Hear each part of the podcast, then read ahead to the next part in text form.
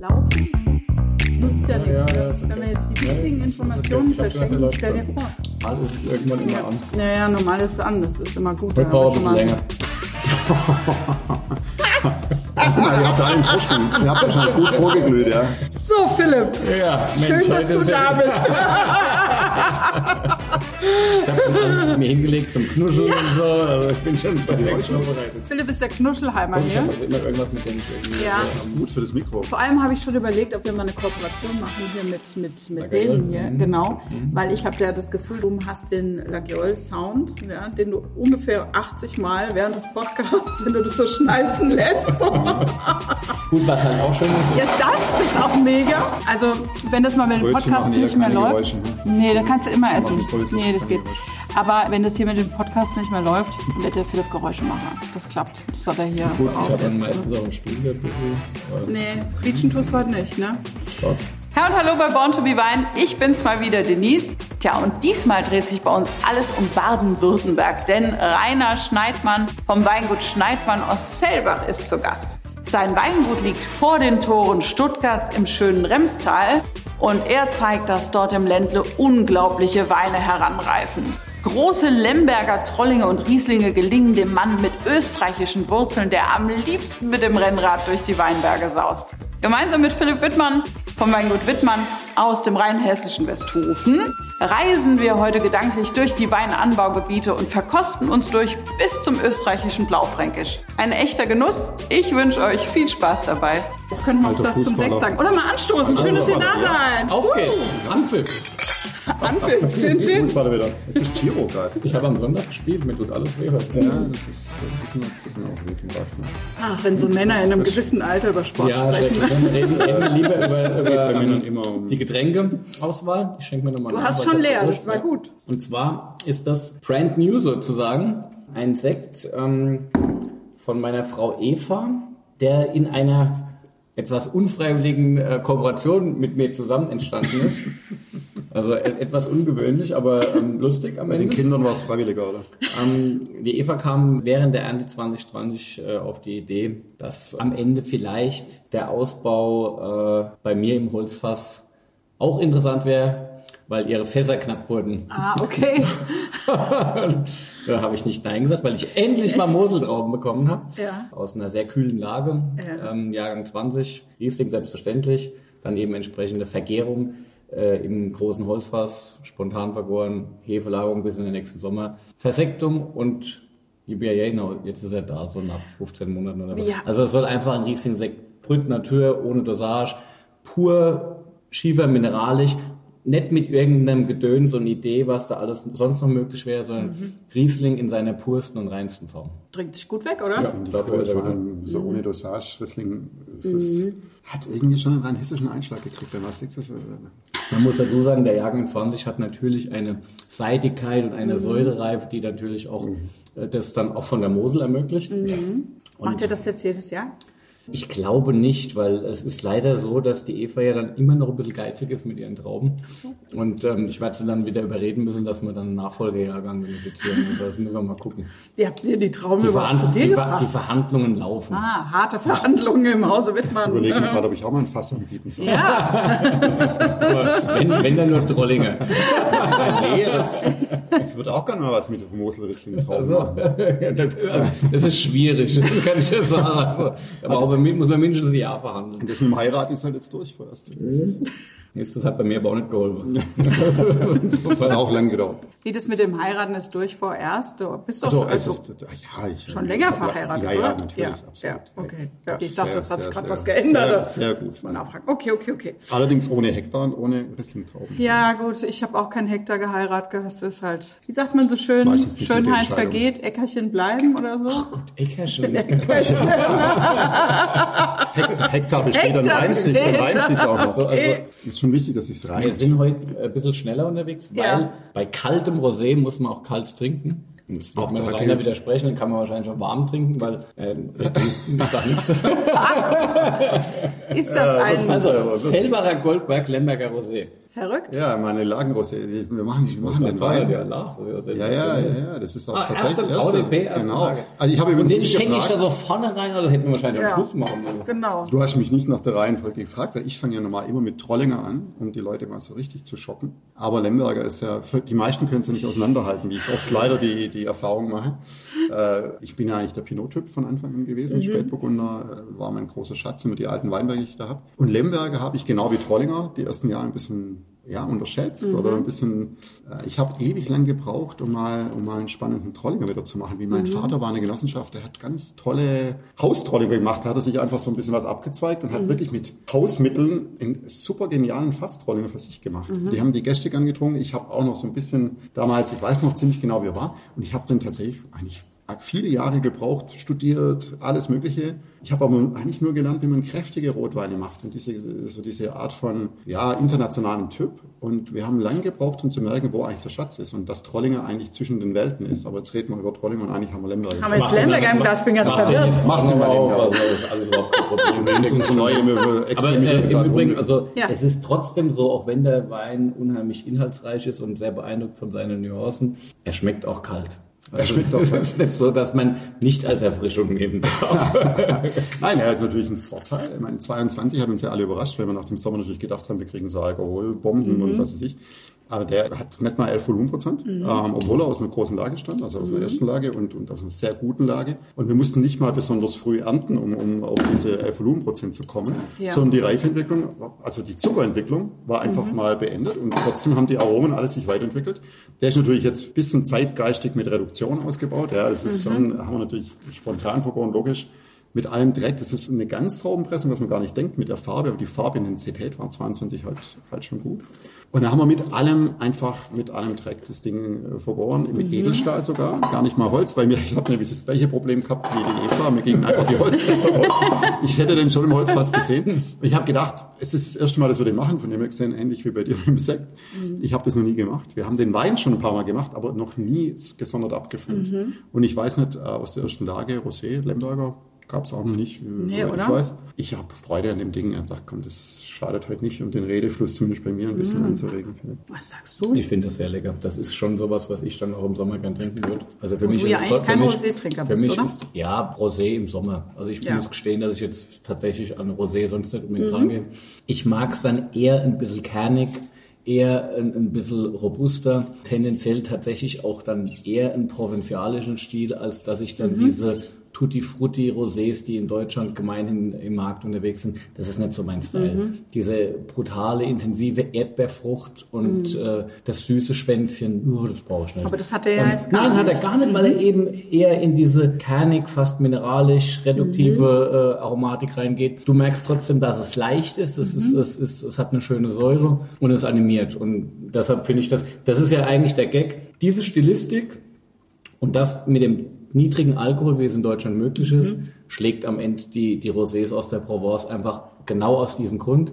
Weil am Ende, mein, wann trinkst du die Dinge? Du sitzt in Südfrankreich und ballerst dir so eine Flasche rein, dann kriegst du hinterher so einen Kopf, weil der 13 Volumenprozent hat. nur kurz schön. Und äh, das ist tatsächlich nur kurz schön. Und da hast du halt hier einen Vorteil. Da, da, Ja. Mhm. da trinkst du die zweite Flasche und sagst immer noch, und wo ist die dritte?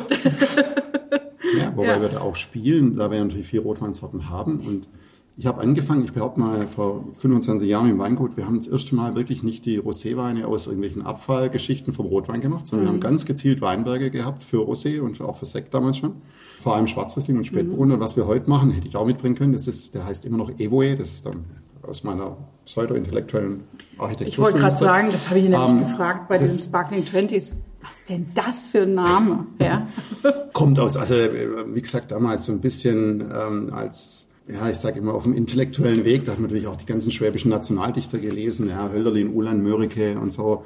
War, ist ja auch toll und da kam relativ oft das Evoe vor und ähm, kein Mensch wusste, was es heißt. Durch Zufall habe ich meine frühere, die letzte Französischlehrerin äh, getroffen, die so richtig humanistisch gebildet war und die hat es gewusst, das ist der Schlachtruf gewesen, der Freudenruf auch der Menaden und die Menaden, das waren, da waren die Amazonen, waren völlig harmlos dagegen. Das waren ziemlich wilde Frauen, aus das waren die Jüngerinnen vom Dionysos, das griechischen Kam aber nicht aus Württemberg, nämlich ja, weiß man nicht. Das war damals, weiß man nicht. Aber der hatte die immer in die Städte rausgeschickt, um sie moralisch zu unterwandern, damit er die also leicht bereisen konnte, damit es ihm da gefallen hat. Und deswegen hieß mein erster Damen Essay vorgeschickt, unmoralischer moralisch Terrassenwein. unterwandern. Und den haben wir inzwischen entwickelt, genau in die Richtung, nämlich noch mehr Kraft, Grip, also mehr wie der hier. Das ist auch dunkler, kräftiger. Ähm, und es macht schon auch Spaß, mit, den, mit diesen Stilistiken zu spielen. Ähm, von dem her gesehen, jetzt habe ich halt gedacht, komm, Wie hoch, ist, wie hoch ist dein Rotwein-Rebsortenanteil insgesamt? Der war zu Anfang bei mir 70 Prozent. Mhm. Inzwischen sind wir ziemlich genau halb halb. Okay. Also wir haben Und im den Trollinger Remstal, zählst du aber zum Roten dazu. Das ist neulich ähm, ein sehr gutes Restaurant auf Sylt. Die wollten eigentlich mein, äh, in, ins Menü den Trollinger nehmen, Mhm. Und dann haben sie gesagt, ah, sie haben sich ja doch nicht getraut, weil zwei Rotweine im Menü, das kommt gerade doch, da haben sie sich jetzt im Frühjahr ein bisschen Bedenken. Dann habe ich gesagt, seit wann ist denn Trollinger, seit wann zählt denn Trollinger als Rotwein? Ja, auf einmal zählt er als Rotwein. Also ich entschuldige mich, dass ich so schnell bin mit den Weinen Ja, heute, du. aber es, ist, es bietet sich einfach an. Ja. Jetzt reden Danke. wir über Jetzt reden wir über Trollinger. und dann muss es auch sein. Eisgekühlt, mit schöner Farbe. Ja, die Frage ist Trollinger alte Reben, Übrigens 11 auch die- Volumenprozent, 22er Jahrgang. Ja, also Trollinger, wie gesagt, war eine von mir lange Zeit verschmähte Liebe. Ich wollte geile Spätburgunder machen und, und tolle Lemberg und auch Riesling und Sauvignon. Das sind, wir haben ja Lagen für eigentlich alles da im Remstal. Das ist sehr vielfältig, das Portfolio an Böden und, und Lagen, Höhen, Höhenstufen. Und der Trollinger, ich wusste wirklich nicht, was ich mit ihm anfangen sollte die ersten paar Jahre. Ja. Wir haben alles versucht, Ertragsreduktion, was man so macht, um einen Ja. Rotwein zu machen. Aber es war irgendwie alles nicht so richtig spannend. Und erst 2007 haben wir mal mit Ganztraubengärungen experimentiert, haben, haben ins Holz gelegt, haben den Schwefel weggelassen. Und auf einmal war, war da was Spannendes dabei. Und inzwischen ist es so, dass es eigentlich als Naturwein läuft, weil Trollinger tatsächlich für mich seine Bestimmung als Naturwein hat. Wir haben nur noch die ganz alten Reben übrig gerade. Ähm, ich überlege mir die ganze Zeit, ob wir noch mehr Jetzt frage ich sau doof, Naturwein per Definition. ja, schwierig. Also Definition hier, wir haben ganze Trauben, ist komplett auf der Maische vergoren, kommt in altes Holz, kann ja vorn, aber altes Holz wird nicht filtriert und nicht geschwefelt. Also das ist für mich der Also letztendlich Maische, Maische, Intervention. äh, ungeschwefelter Ausbau und und ungeschwefelte Abfüllung. Ja, das ist natürlich ganz wichtig und weil du gerade die Farbe, ich meine, das Licht hier ist schön, aber wenn man den noch im Freien hat manchmal, wenn so, auch wenn das Wetter ein bisschen diffus ist, der leuchtet richtig. Ja, und das ist das, ähm, das un, wenn man sowas, wenn man da ein bisschen schwefelt nur, dann ist die Farbe leider am meisten und auch Geschmack. Ähm, und die Dinger halten. Das ist erstaunlich, weil Trollinger hat wenig Farbe, wenig Gerbstoff, wenig Säure, wenig Alkohol. Und trotzdem halten die Dinger erstaunlich gut, äh, wenn man nichts macht. Ich glaube, das weiß noch keiner, auch von unseren äh, Unis und, und Fachhochschulen. Also halten, Woran meinst, das eigentlich es liegt, kann dass reifen oder nicht es so ist richtig. kein Lagerwein, den ich jetzt in 30 Jahren trinken will, aber der 2,7er zum Beispiel noch, unser allererster, den wir in dem Stil gemacht haben, wenn man den aufmacht, der macht noch richtig Freude. Und was ist, wenn man dann den Schwefel nicht hat nach 10 Minuten? Das ist der Nachteil. Ja, dann, Mm. Man muss ihn, wenn man ihn aufgemacht hat, relativ schnell dann auch trinken. Aber Aber ich das muss- ist ja kein Problem bei Ich muss jetzt gestehen, ich, hab, ich mochte den Rosé. Mhm. Jetzt habe ich den Trollinger im Glas gehabt und ich habe tatsächlich mein Glas aus Versehen leer getrunken, ohne Spaß. Einfach Ja. weil ich es jetzt so lecker fand. Ja, das ist, es ähm, ist, trinke ich ohne Ende. Das ist natürlich blutjunger Wein, Mhm. aber in einer wunderbaren Zugänglichkeit. Das ist einfach sau lecker, weil du hast auf der einen Seite schon so ein bisschen die, die, die, die Beerenfrüchte und all das, was du bei roten Trauben ein Stück weit auch erwartest, aber du hast eine super schöne, frische, animierende Art, äh, eine, auch eine, eine, präsente Säure, die letztendlich vielleicht ein bisschen von den Gerbstoffen gefördert wird, aber Gerbstoffe, sprich Tannine, sind wirklich eher sehr sekundär. Das ist, ist, äh, ist unheimlich harmonisch. Das hat, du hast nicht das Gefühl, dass du mit einer Maischegärung zu tun hast, wo dann irgendwie so die Gerbstoffe reinhauen, sondern es bleibt zart am Gaumen. Und klar, Trinktemperatur ist wichtig, glaube ich. Das hat jetzt Also eher wahrscheinlich kühl, ne? Das hat wahrscheinlich jetzt so 12 Grad äh, und ähm, das ist, glaube ich, perfekt. Und das ist auch, das kannst du auch auf der Terrasse trinken. Vielleicht nicht, wenn es 16 Uhr ist und, äh, und der Planet brennt, aber wenn es dann so Richtung Feierabend geht, dann ist das schon cool. Das ist jetzt so, wir in Deutschland sind da ja immer so ein bisschen zurückhaltend, ne? So ein bisschen leichteren, trinkigen Rotweine. Aber im Ausland ist das ja eigentlich sehr populär, oder nicht? Ja, sagen wir es mal so, die können es nur generell eigentlich eher nicht. Du kannst es eigentlich nur in den nördlichen Regionen in dieser Finesse, in dieser Leichtigkeit gestalten und ähm, du brauchst die passenden Rebsorten dazu. Es gab früher auch in Südtirol äh, ähm, leichten Rotwein, der einfach zu konsumieren war. Mittlerweile ist es dort auch gar nicht mehr so einfach, weil die Klimatik sich verändert hat. Ja, okay. es ist natürlich so, dass äh, unter, mit heutigem Know-how und dem entsprechenden Umgang der Rebsorten und auch mit der entsprechenden Ertragslimitierung für diese Rebsorten, die natürlich auch wichtig ist, weil du kannst natürlich aus einem, aus einem Trollinger äh, auch äh, deutlich mit großen Volumen auch einen sehr ausdruckslosen Wein machen. Klar. Also das ist am Ende schon auch ein Stück weit Winzerhandwerk. Also das ist jetzt nicht umsonst gut. Da muss wohl irgendwo ein kluger Kopf hinten dran gewesen sein. Und so habe ich es nicht gemeint. So viel der, Zeit. Der, der, so habe ich nicht gemeint. Nee, nee, so habe ich es nicht gemeint. Ist ja eh, wenn man äh, so in der Presse über dich liest, sagt man ja eigentlich, dass du diesen Wein eigentlich wieder en vogue gemacht hast. Ne? Mit dem. Ja, Kann man das so sagen? Darf man das so sagen? Philipp, es gibt ja wie immer auch noch ein paar gute ich, ich, ich, ich, muss, ich muss gestehen, ich bin jetzt, habe nicht so exakt verfolgt, wer jetzt verantwortlich ist für ähm, eine Trollinger Renaissance. Ich habe aber, ich, ich habe hab aber mitbekommen, dass es so ist, dass es diese Renaissance gibt und das finde ich durchaus schätzenswert. Im Übrigen ist es so, dass äh, ich zu meiner Geisenheimer Studentenzeit durchaus einiges an Württemberger Wein abends wegtrinken musste, mhm. weil in der, Paolo Jagow musste. Er, musste, weil äh, damals war es so, dass in der Pfälzer WG mhm. vor allem Württemberger gewohnt haben. Die Pfälzer WG war so eine Party-Location mhm, okay. und dann mussten wir immer Trollinger Lemberger aus der Literflasche im Cuvée trinken. Oh wow. Das war immer das Ende jeder Party, wenn alle vernünftigen Wein leer waren. Du weißt das, das also sehr zu schätzen gerade. Die WG gab es übrigens ein paar Jahre vorher bei mir auch schon mit der gleichen Zusammensetzung. Aber die Weine waren wahrscheinlich noch schwächer. Das war, hat nicht immer Spaß gemacht. Ja. Das, das hat sich extrem viel entwickelt. Und man muss es halt erkennen. Was mich ein bisschen ärgert, ist, dass wir immer so lange brauchen, bis wir es merken, was wir für Schätze mhm. haben. Ja? Ja. Äh, Gerade Geisenheim, ich habe damals schon Schwarzriesling-Sekt gemacht. Da gibt es ja dieses Projekt von den Studenten. Ich habe da ein bisschen was abgezeugt, 100 Liter, mit der alten Korbpresse gepresst, Sektgrundwein mhm. und habe da, ich glaube, 130 Sekte gehabt in dem Jahrgang. Und ich habe den zweiten Platz gemacht im Schwarzriesling unter, in der internen Ging das damals schon los mit den vorderen Platzierungen? Halleluja. Ja, ja. Und hätte ich es wahrscheinlich gleich wieder gelassen, was? So ein Typ also, bist du. Okay. Doch, weißt du, wie das bei meinem Sekt war? Mein Sekt in Geisheim hat nicht gegoren. Oh. Ja, das war traurig. Ich hatte, ich hatte Moorstein Riesling Grundwein Aha. und das Ding hat nicht angegoren. Also ich habe das hinterher dann äh, unter stetigem Röhnen Ausguss äh, quasi weglaufen lassen müssen, weil es einfach nicht geklappt hat. Und na klar, dann gab es die Kommentare, ja, ist ja logisch, Bio, da ist kein Nährstoff ah. drin, das geht nicht und so weiter. Nee, also ich meine, so Dinge passieren, es war vielleicht einfach ein bisschen zu kalt in dem Keller, however. Ja. hast ähm, halt doch die zu hohe Qualität genommen, oder? Hast du mir wieder gedacht, komm, die 13,5 Grundwein, das passt schon. Wir, wir, sind ja eher so ähm, Volumenpumper, ne? Waren auch damals auch da andere Zeiten. Ne? Ähm, Was machst du in Geisheim, ganz kurz? Ähm, das ist eine wichtige Frage für mich. Ja, ist nicht ich, war, ich war ähm, 96 bis Januar 2000. Jetzt ah. musst du aber dazu wissen, das sage ich jetzt einfach mal, ja. dass er ja gar nicht die ganze Zeit in Geisenheim ja, war. Ich, ja. Weil nachdem er seine wunderbare Frau kennengelernt hat, war das nicht mehr so wichtig, oder? Das Schlimme ist, dass ich ja hier eigentlich gar nichts mehr sagen darf, da du ja meine Lebensgeschichte mittlerweile kennst. Ich habe auch also, schon Angst, was Wir könnten auch so einen Pappkamerad hier hinsetzen. Das ist der Philipp. Nein, da würdest du mir sehr fehlen, Philipp. Das okay. machen wir nicht. Dann würden die Geräusche am Tisch nicht so stattfinden. So, ja, ne? vieles würde nicht so stattfinden. Das wäre sehr schade. So, okay. Aber dass du, okay, du warst ja auch in Geisenheim, sagst du, mhm. Rainer.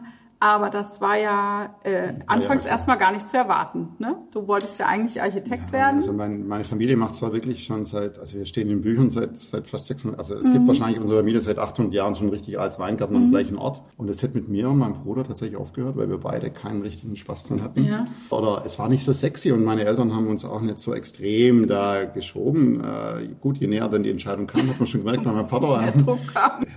Waren, waren sehr gute Betriebe in der Genossenschaft da ja. und es lief damals auch sehr gut alles. Es hat ihm dann schon leid getan. Er hat natürlich auch viel investiert im Betrieb, ja. hat Weinberge gekauft, damals unfassbar, zu unfassbaren Preisen, habe ich jetzt wieder gesehen, alten, ich habe so ein paar alte Rechnungen aus oder so ein paar alte Verträge. Das würde man sich heute wünschen, ne? Ja, die Preise sind vorne bei uns im Fair immer noch sehr hoch. Ja. ja. Das ist erstaunlich. Und dann war ich, ich war ganz klar für mich war, dass ich Architektur studiere. Ich war schon immatrikuliert und äh, bin dann äh, durch viele Zufälle, durch vor allem Kontakte mit Spitz, aus der Spitzegastronomie auf einmal, die haben gesagt, weißt du, du hast, du hast Weinberge daheim, das kannst du nicht aufgeben, ist doch genial. Mhm. Viele würden sich das wünschen, äh, du musst doch was draus machen. Und äh, Bundeswehrzeit, dann habe ich jede zweite Woche bei meinem Vater geholfen, nicht so wie früher. Die anderen durften kicken gehen und ich habe dann doch öfters mal im Weinberg helfen müssen. War aber, nicht so sexy. Aber du hast während der Bundeswehr mehr so im Casino serviert, ja, als ja, dass ich war du damals sportlich ein bisschen fitter und habe immer mit dem Zugführer trainiert in der Grundausbildung und hat mir gesagt, pass auf, ähm, unsere Kompanie muss da einstellen. Ähm, mach das, das ist cool, kannst deinem Vater helfen, jede zweite Woche. Okay. Und da da waren dann Leute, die Traube Tonbach ausgebildet waren, äh, richtig gute Köche, Restaurantleute. Okay. Und das war für mich als Genossenschaftsringer oder Sohn, bist du damals nicht in Kontakt gekommen mit so Leuten. Also das höchste der Gefühle war bei uns halt so ein gut bürgerliches Restaurant in Fellbach. Ja. Hat sich übrigens auch geändert, wir hatten bis letztes Jahr vier Michelin-Sterne in unserem Ort, gell, wollte ich nur mal so nebenher sagen. Naja, und dann habe ich eben mich entschieden, da, ich, ich, ich sage nur in einer schwachen Stunde, hat mein Vater gesagt, ich mach's doch, habe dann drei Wochen schlecht geschlafen, weil ich gedacht habe, hey, das wolltest du eigentlich nie machen. Ja. Aber danach habe ich es eigentlich nicht mehr bereut. Lehre gemacht, äh, ganz, ganz kurz im Remstal nur und dann Ja. eben ein bisschen im Ausland gewesen nach dem Studium Geisen, ähm, in Neuseeland und in Italien und habe dann relativ früh gekündigt, weil damals, das war schon krass, das Genossenschaftssystem, es lief damals sehr gut bei uns. Die haben dann halt wirklich in großen Mengen diese Literflaschen verkauft, eigentlich zu einem guten Preis äh, im Verhältnis zur Menge und waren eigentlich alle ganz stolz und zufrieden, wie das lief. Ja. Aber es war damals schon für mich zumindest abzusehen, ich hatte keine Freude dran an, die, an der Ja. Art Wein überhaupt nicht. Und ich wusste, wir haben Möglichkeiten, wir haben gute Lagen. Ich habe meine alte Schweine, wusste ich schon, wie wir die herrichten können. Und haben wir dann auch gemacht. Äh, mal das viel, boah, hey, den ganzen Winter nur gegraben im Keller, den Keller, die Fundamente unterfangen und mit einem Kumpel da die Entwässerung eingebaut. Da war nicht mal eine Entwässerung in dem Keller bei uns. Ist doch in ein bisschen alten. Architekt halt. Bisschen durfte ich spielen, genau. Also das dann mit drei Hektar oder sowas? Gell? Von meinem Vater habe ich einfach Ja. mal die Hälfte gepachtet. Der hat mir die gern gegeben. Jetzt weiß Ja. ich auch noch, was hier Geräusche macht. Ja, du. Ähm, und habe dann 97 den ersten Jahrgang ausgebaut. ja. Okay. In dieser Scheune, mitten in der Stadt Scheune. eigentlich. Mitten in der Stadt, ja. Das Ja. sind wir immer noch. Das finde ich ja schon cool, ne? So mitten in der Stadt und die Weinberge, die auch auf die Stadt ja, gucken. das ist ja rund um Stuttgart irgendwie ein bisschen ja, schon geil. spacey. Ne? Ja, also ich meine, ja. gleichzeitig ist es natürlich ein wahnsinniger Vorteil, wenn du so eine auch wirklich pulsierende Stadt irgendwie direkt unmittelbar vor Ort hast. Das Mhm. äh, hilft sicherlich in vielen Bereichen, aber es macht sicherlich auch manches deutlich komplizierter. Ich kann mir auch vorstellen, dass es in der Weinbergsbewirtschaftung ein Stück weit eine Herausforderung ist, Mhm. in so einer Inselsituation zu stehen, drumherum viele Bevölkerung, die Auflagen, die entsprechend existieren, ist wahrscheinlich ganz einfach ist es nicht. Ne? Also, Was schön ist, wir, haben, wir sind ja, Fellbach gehört nicht zu Stuttgart, ähm, wobei Stuttgart einer der größten Weinbaugemeinden ist in Deutschland. Aber wir sind noch für, ähm, für uns direkt am Rand und die Weingärtner nach wie vor gelten in Fellbach relativ viel. Also es ist eine gute Kultur da, auch mit der Okay. Stadt, mit der Bevölkerung, mit allen, ja, mit den Vereinen, mit allem. Tatsächlich diese Stadtnähe natürlich, wir haben natürlich immer viele Menschen im Weinberg. Ja, und, ähm, und da muss man natürlich drüber nachdenken und es ist auch immer ein Naherholungsgebiet, es ist immer, äh, wir haben immer mit also wir werden genau beobachtet, was wir machen. Ja? Und ich finde es auch äh, spannend. Deswegen, ich träume immer noch davon, dass unser Kabbelberg mit den Lagen dran, dass das der erste komplett ökologisch bewirtschaftete äh, Berg ist, sozusagen, also Gebiet ist. Ja. Aber das muss doch In, machbar sein, ähm, ich denke, dass das nicht mehr lang dauert. Also wir haben jetzt, ähm, wir sind ja drei VDP-Weingüter in Fellbach und Aldingers haben wir jetzt auch umgestellt, also oder sind dabei und das kommt, also das ist keine Frage. Und äh, das ist nicht so einfach manchmal wie im Flachen, aber wir haben ein paar Steillagen. Ja.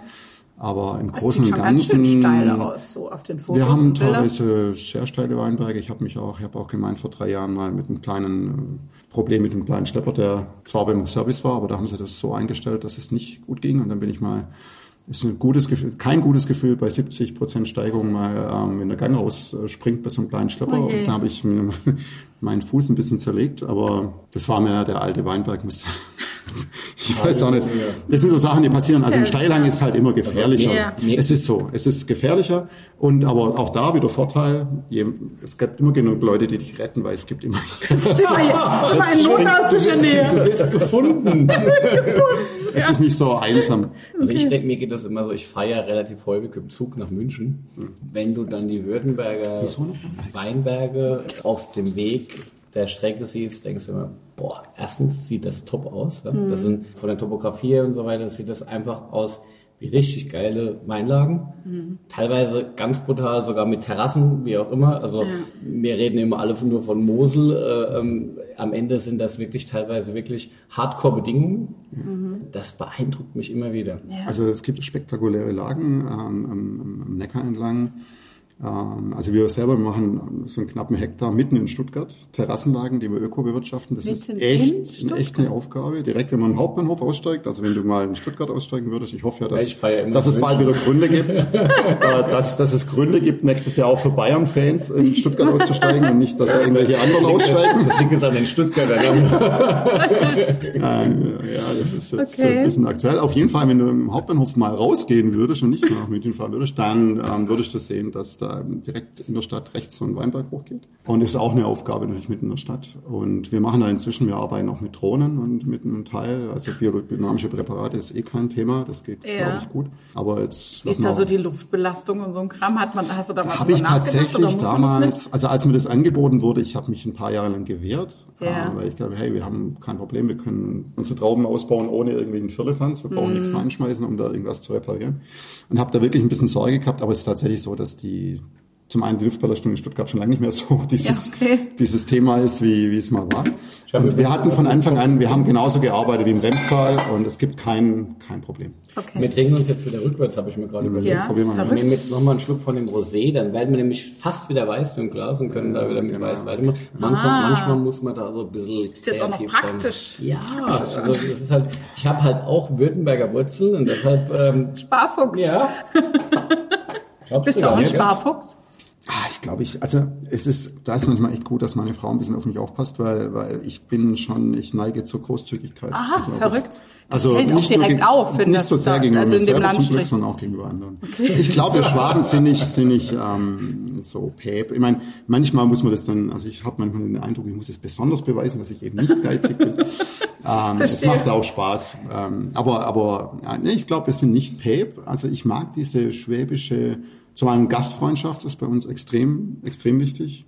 Und diese Großzügigkeit, also nicht protzig sein, nicht immer, ähm, also im Schwäbischen, es gibt ja genug ähm, Menschen im Schwaben, die, die im Porsche dann irgendwo im Bodensee stehen haben und mit dem Golf dahin fahren angeblich und damit, egal, also das Protzen ist bei uns jedenfalls nicht üblich und auch, ich glaube bei mir, wer vom Weingut denkt, es gibt auch viele Kollegen, die sagen, wo machst du eigentlich deinen Wein, weil es vorne deutlich, es wird nach hinten größer, nicht andersrum, finde ich besser. okay, verstehe. Es ist, ähm, ja, Mein Großvater kommt ja auch aus Württemberg oder kam aus Württemberg und Drum. der hat, der hat eigentlich immer groß gedacht, war aber für sich selbst sparsam. Ja. Also das hast du, war so schon so irgendwie, aber der hat, der hat deshalb nie klein gedacht. Das war ihm, er hat immer die, bei allem, was er gemacht hat, war die Vision da, was passiert danach und nicht irgendwie so Also nicht scheibchenweise. sondern- ja, und ähm, der Mann hat mich, hat mich in meiner Kindheit und Jugend tatsächlich auch mitgeprägt. Das war ein richtig cooler Typ. ja.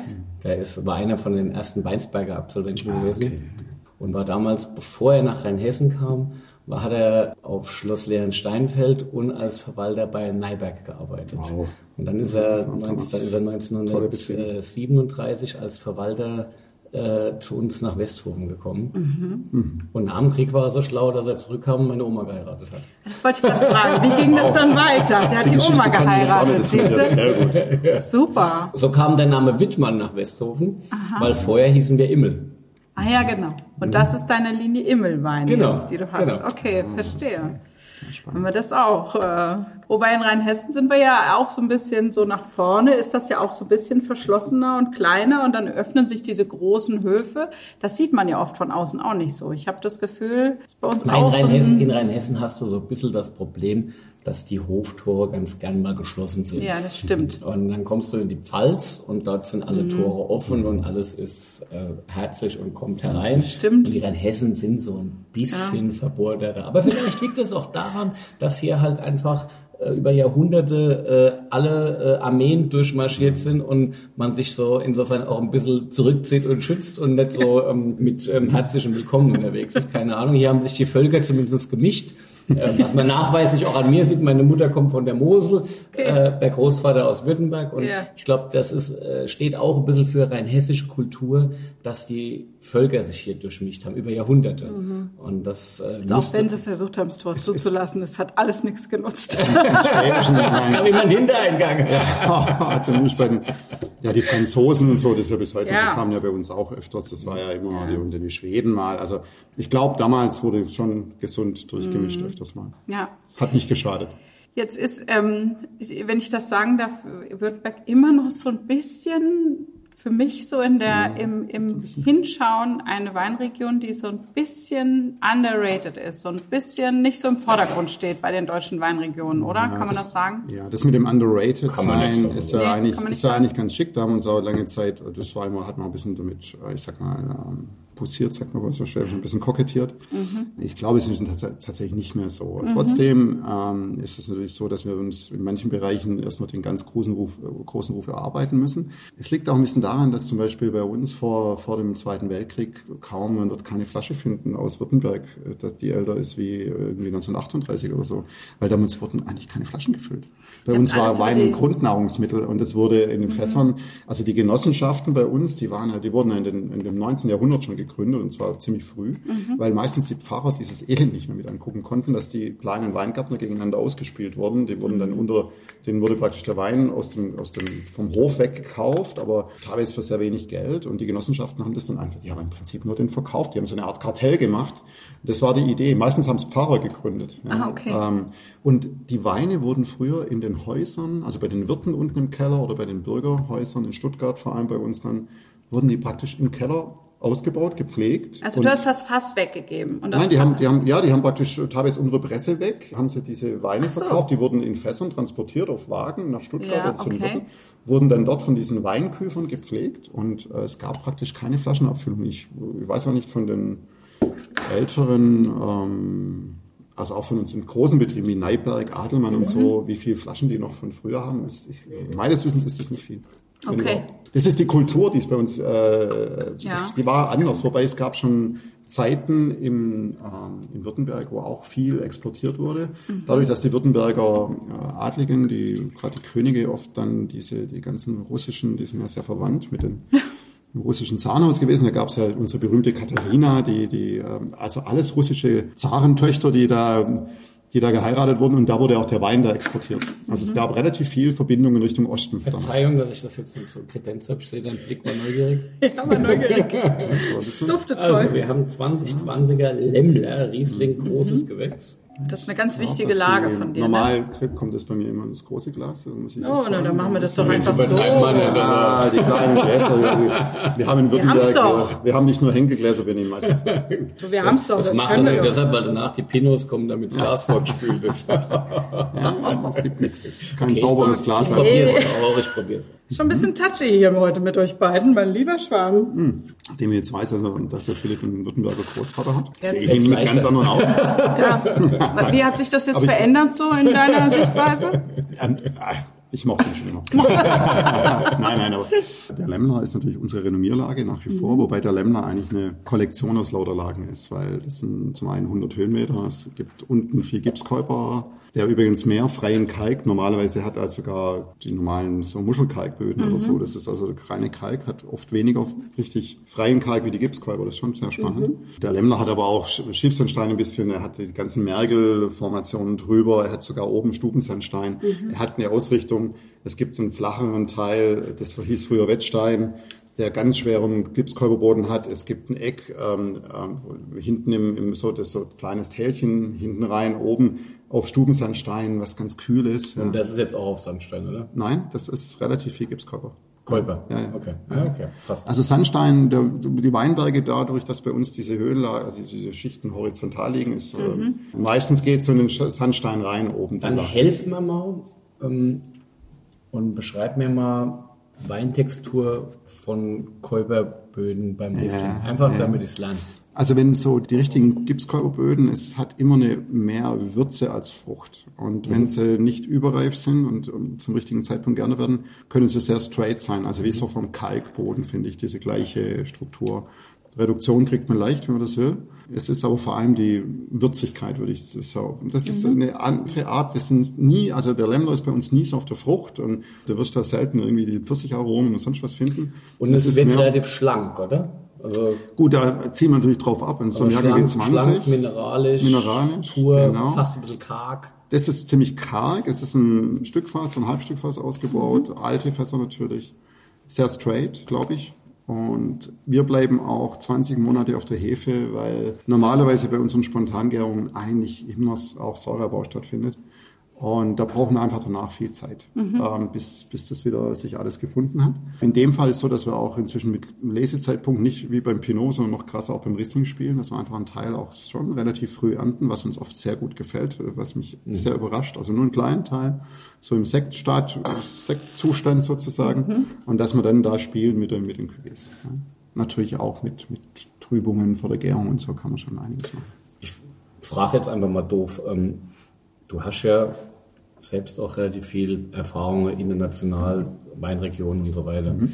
Wie ist das Württemberger Klima sagen wir mal, rund um Fellbach einzustufen, mhm. weil natürlich Württemberg auch eine gewisse Diversität hat. Sind wir da schon in einem Bereich, wo wir eher eine fast kontinentale Prägung haben oder seid, habt ihr noch den, den Westeinfluss Also wir haben schon noch West, also wir sind ähnlich wie Franken. Ja, also da ist kein ganz okay. großer Unterschied. Wir haben vielleicht ein kleines bisschen, weil wir sind ja, der Schwarzwald ist so ein bisschen, wenn wir jetzt von Südwesten die, ja. die, die Wolken kommen, dann ist der Schwarzwald schon vor uns, immerhin mit Riesengebirge mit 1400 mhm. Höhenmeter oder so. Ja. Also das ist schon ein Effekt, äh, dass es da ein bisschen trockener wird. Wir haben auch im Remstal, es gibt auch in Württemberg eben die zwei großen Unterschiede, dass wir eben das Remstal haben, mit, das im Durchschnitt 100 Meter höher ist wie das mhm. Unterland, was zu Recht so heißt. Also mein Weingut ist auf 300 Meter Fußbodenhöhe und da geht's dann erst los mit Weinberg, während man bei Graf Neiberg zum Beispiel im Schlossberg da schon oben auf dem Plateau steht vom, ja. vom, vom okay. Das ist sicherlich der Unterschied, aber insgesamt die letzten paar Jahre ist ja die große Herausforderung für uns, dass wir eben gar nicht mehr sagen können, was ist das jetzt eigentlich für Klima, weil in einem Jahr haben wir das Gefühl, die Weine ah, okay. in Südschweden, im nächsten Jahr wie 22, im nächsten Jahr mhm. stehen sie in Marokko oder so, ja. Also mhm. das ist ja die neue Herausforderung, dass du es ja gar nicht mehr sagen kannst. Also früher hat man bei uns steht in Büchern, wir hätten 600, 700 Liter Niederschlag im Jahr. Also das hat so genau die? schon lange nicht Wo mehr gegeben. Dieses Jahr, Aber dieses Jahr, Jahr regnet es doch ganz gut, oder also nicht? Dieses Jahr ist bei uns sehr, sehr Also ich sag mal, bei uns hat es bisher den Anschein gemacht, mhm. als ob es so? schon ganz gut geregnet hätte. Es hat immer wieder mal ein bisschen geregnet, aber es ist, hey, also wir bereiten uns auf die mhm. große Sommertrockenheit vor. Ja momentan. gut, klar. Ja. Also es ist, ja. wir haben in Westhofen in den Weinbergen gibt es ja solche Brunnenhäuschen, wo tatsächlich Quellen sind, mhm. Wasser, das aus dem Boden kommt. Da läuft keine einzige Quelle momentan. Nein? Nein. Mhm. Mhm. Und ist das in den letzten Jahren auch schon so oder ist das jetzt? Es gibt immer wieder mal Jahre zwischendrin, wo, wo dann plötzlich auch wieder Wasser läuft, aber mhm. ich will damit nur sagen, das Defizit äh, aus dem Vorjahr ist noch nicht ganz ausgeglichen. Okay. Gut, die Tendenz ist klar. Wobei wir hatten diese jetzt mhm. wahnsinnig viel Regen. Also wir haben eher das ja. Thema, dass wir nirgends mehr reinfahren können, dass wir die Der Drohnen eben so jetzt noch mehr einsetzen ja. wollen und auch wirklich die ganze Zeit schon über andere Schlepper nachdenken und leichtere und so. Aber normal sind wir auch eher trocken. Also mhm. Rheinhessen ist, glaube ich, schon immer noch eine Nummer trockener wie bei uns, aber ähm, es ist tendenziell auch eher kontinental. Mhm. Ja. Jetzt hatten wir hier Riesling, mhm. Trollinger, Lemberger. Was wächst denn eigentlich nicht bei euch auf dem Boden? Ja, Jetzt wächst alles. Nein, also es ist tatsächlich so, dass, dass wir, ähm, wir haben ja vom Neckar unten, der irgendwo bei 200 noch mal was Metern ist, bis auf 450 Meter haben wir im Remstal mhm. Reben. Und ja, okay. äh, jeder weiß, also 250 Höhenmeter, das ist nicht mehr als nur ein Kittelunterschied äh, mhm. beim, beim Weinbau. Wir haben zusätzlich noch diese verschiedenen Böden, die ich vorher schon ein bisschen angesprochen ja. habe. Wenn man jetzt noch die Ausrichtung der Weinberge dazu nimmt, dann mhm. hat man mhm. nämlich eine Vielfalt, die krass ist. Ganz klar war früher das beste Geschäft, zumindest solange ich jetzt dabei war und ein bisschen davor, wo es ging, hat man Traulinger gepflanzt. Das mhm. war die ertragreichste Sorte. Aber die. Und da kommen wir wieder zum Schwaber an sich, weil ja. Geschäft ist dann doch schon wichtig.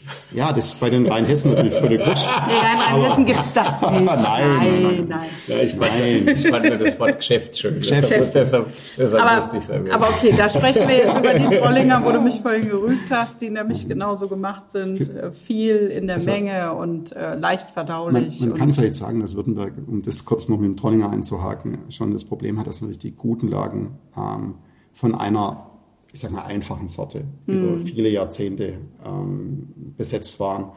Und alle waren zufrieden. Und das ist ja immer, Zufriedenheit ist natürlich nicht der Ansporn, jetzt irgendwelche neuen spannenden Sachen zu machen.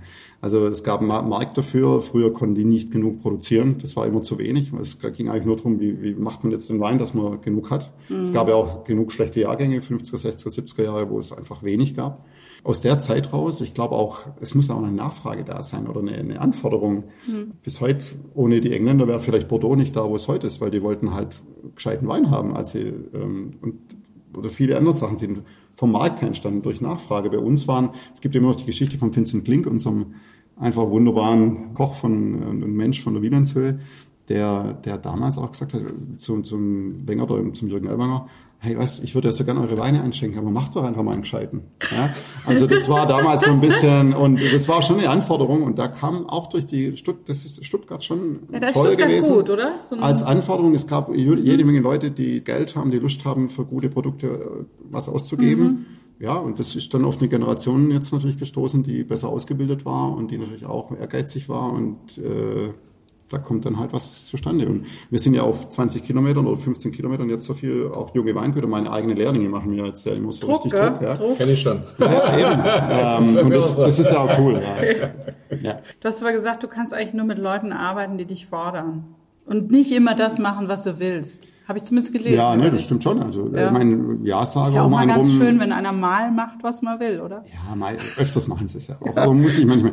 Es ist das Thema, wenn man nur Ja-Sager um sich hat. Oder ich habe immer ein bisschen Sorge, ähm, dass man, dass man sch- schläft, dass man was nicht mitkriegt, ähm, dass man in seiner Bubble gefangen ist und gar nicht merkt, was um einen rum vorgeht.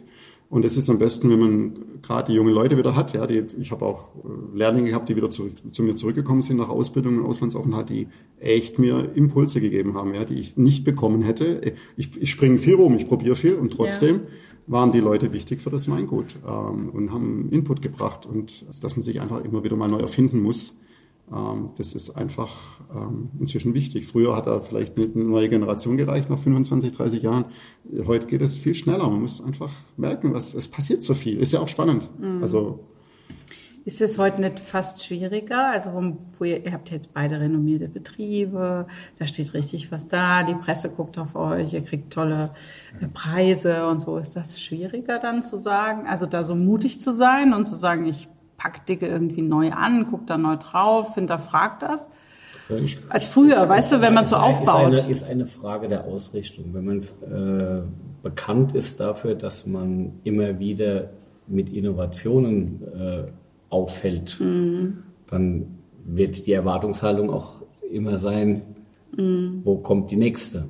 Wenn du eher für eine gewisse Thematik oder für eine gewisse klassische Haltung stehst, dann wird äh, man am Ende, am Ende erwarten, dass du in diesem Bereich auch irgendwo weiter performst. Und ich glaube, uns beiden geht es so als Mitglied äh, der Prädikatsweingüter, dass schon für uns gewisse klassische Elemente auch so, so Banden sind, zwischen denen wir uns bewegen.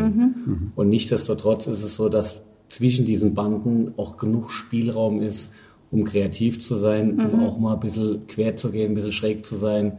Und das, das ist wichtig. Sonst rostet man auch ein, Und, oder? und, und man muss auch als Mitglied im Verein der Prädikatsweingüter, das sind rund 200 Weingüter in Deutschland, bereit dazu sein, zu hinterfragen, ob das alles noch richtig ist, was wir da machen, oder ob man vielleicht auch mal provokant äh, in diesem Verband anecken muss und sagen, hey, äh, wir müssten vielleicht mehr in diese Richtung gucken. Und ähm, das äh, ist, glaube ich, wichtig, dass man diese freigeistige Haltung nicht verliert bei dem, was man macht. Und es ist, glaube ich, in Betrieben wie bei uns beiden einfacher, ähm, auch diese Freiheit zu leben, als jetzt in so einem wirklich alteingesessenen Schlossgut oder äh, äh, ja, sonstigen Betrieb, wo letztendlich ähm, die Bewegungen langsamer vonstatten gehen, die Entwicklungen langsamer vonstatten gehen und die Tradition manchmal vielleicht auch erdrückend sein kann. Und, ähm, ich glaube, das haben wir beiden nicht. Also Ich meine, die Disruptions, das meine ich, ja, ich sehe die Disruptions, das ist so ein Lieblingsenglisches Wort hier von Ja. mir, ähm, die, wir sind eigentlich auf dem Weg zu den Klassikern. Ähm, mehr, also ich sehe meinen Betrieb, also eigentlich suche ich nach den Klassikern und das ging bei uns über den Weg. Auch der Trollinger, das ist eigentlich ein Klassiker, so hat den mein Vater gemacht. Ja? Und das ist ein guter, eine gute Art, Trollinger zu machen, deswegen war der vielleicht früher auch so erfolgreich, weil man braucht da nicht ähm, groß drüber reden eigentlich, das wird halt getrunken. Und genauso, wir suchen eigentlich gerade die Klassiker, wir suchen eigentlich über die Disruptions den besten Weg, Klassiker zu machen.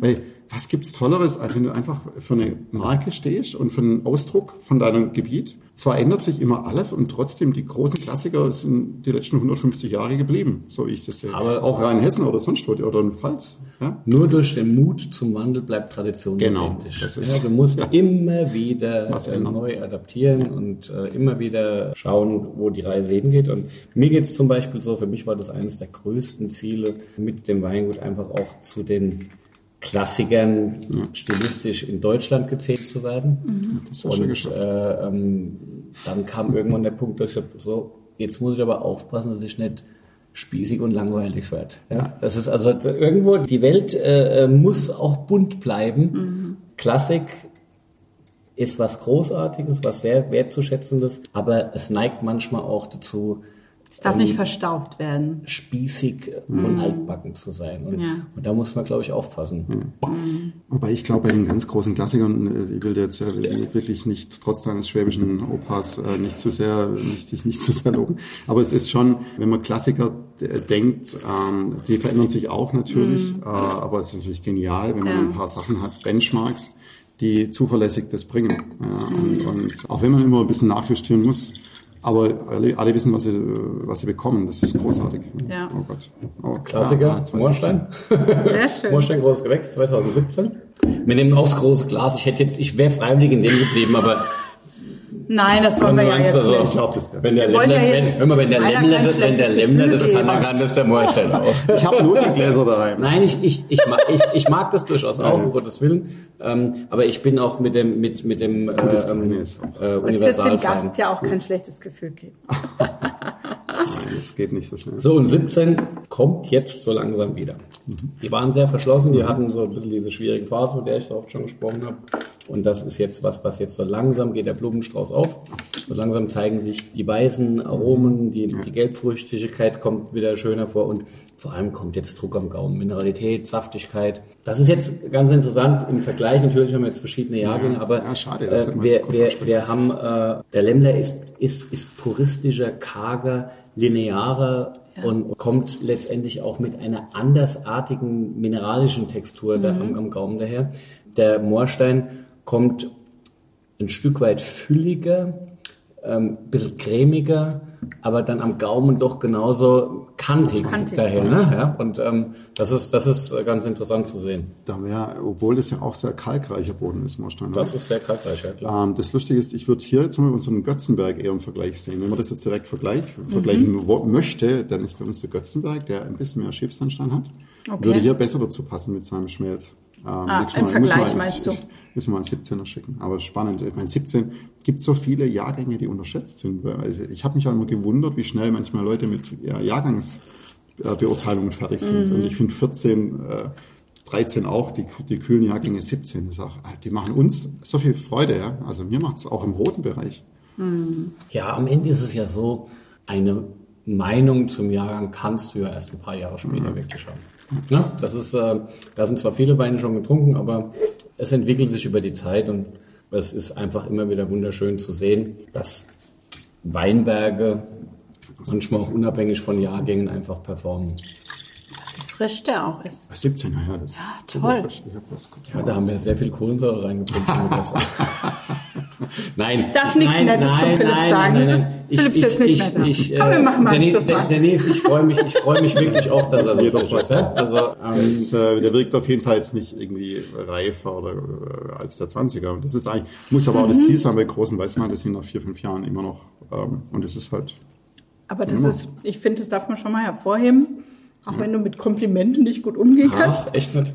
Aber, aber äh, das hat man ja jetzt auch nicht so oft, auch wenn man großes trinkt, dass es noch so elegant und frisch ist nach der Zeit. Also sag ich jetzt einfach mal. Ist mir immer ein Anliegen. Wenn wir über Reifepotenziale sprechen, Mhm.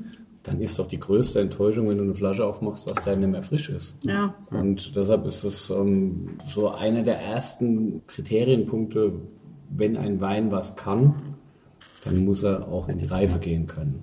Der eigentlich macht mir jetzt richtig. Spaß, der Ja. ist geil. Ja, komm, schenk mal einen Schluck. Ja, das ist ja schon. Komm, gib mir einen Schluck. Ich habe so wenig 17 im Moorstein da haben. Ich auch. Ich habe gar nichts. Krass, 17 Moorstein zu Hause. Ich könnte jetzt jammern, kann sagen, ich habe auch nicht mehr viel. Wir haben ja auch schon mal darüber gesprochen, dass auch in der Breite, wo Wein getrunken wird und wenn man es im Supermarkt kauft, das kommt ja dann wahrscheinlich eher von den Genossenschaften oder von den Kellereien im Zweifel, oder? Und dann ist es doch besser, es kommt aus Deutschland, als es kommt von irgendwo sonst. Also generell geht es mir jetzt nicht so, dass ich sage, ähm, in Deutschland muss nur deutscher Wein getrunken werden. Ich bin eigentlich, ich finde es eigentlich schön, dass wir äh, ähm, diese Weltoffenheit äh, haben und dass man äh, hier wirklich auch alles kaufen kann. Finde ich gut. Ähm, ich finde es aber auch gut, wenn man ein bisschen regional unterwegs ist. Äh, Äh, und ähm, regional kann auch bedeuten, dass ich in Hamburg deutschen Wein trinke.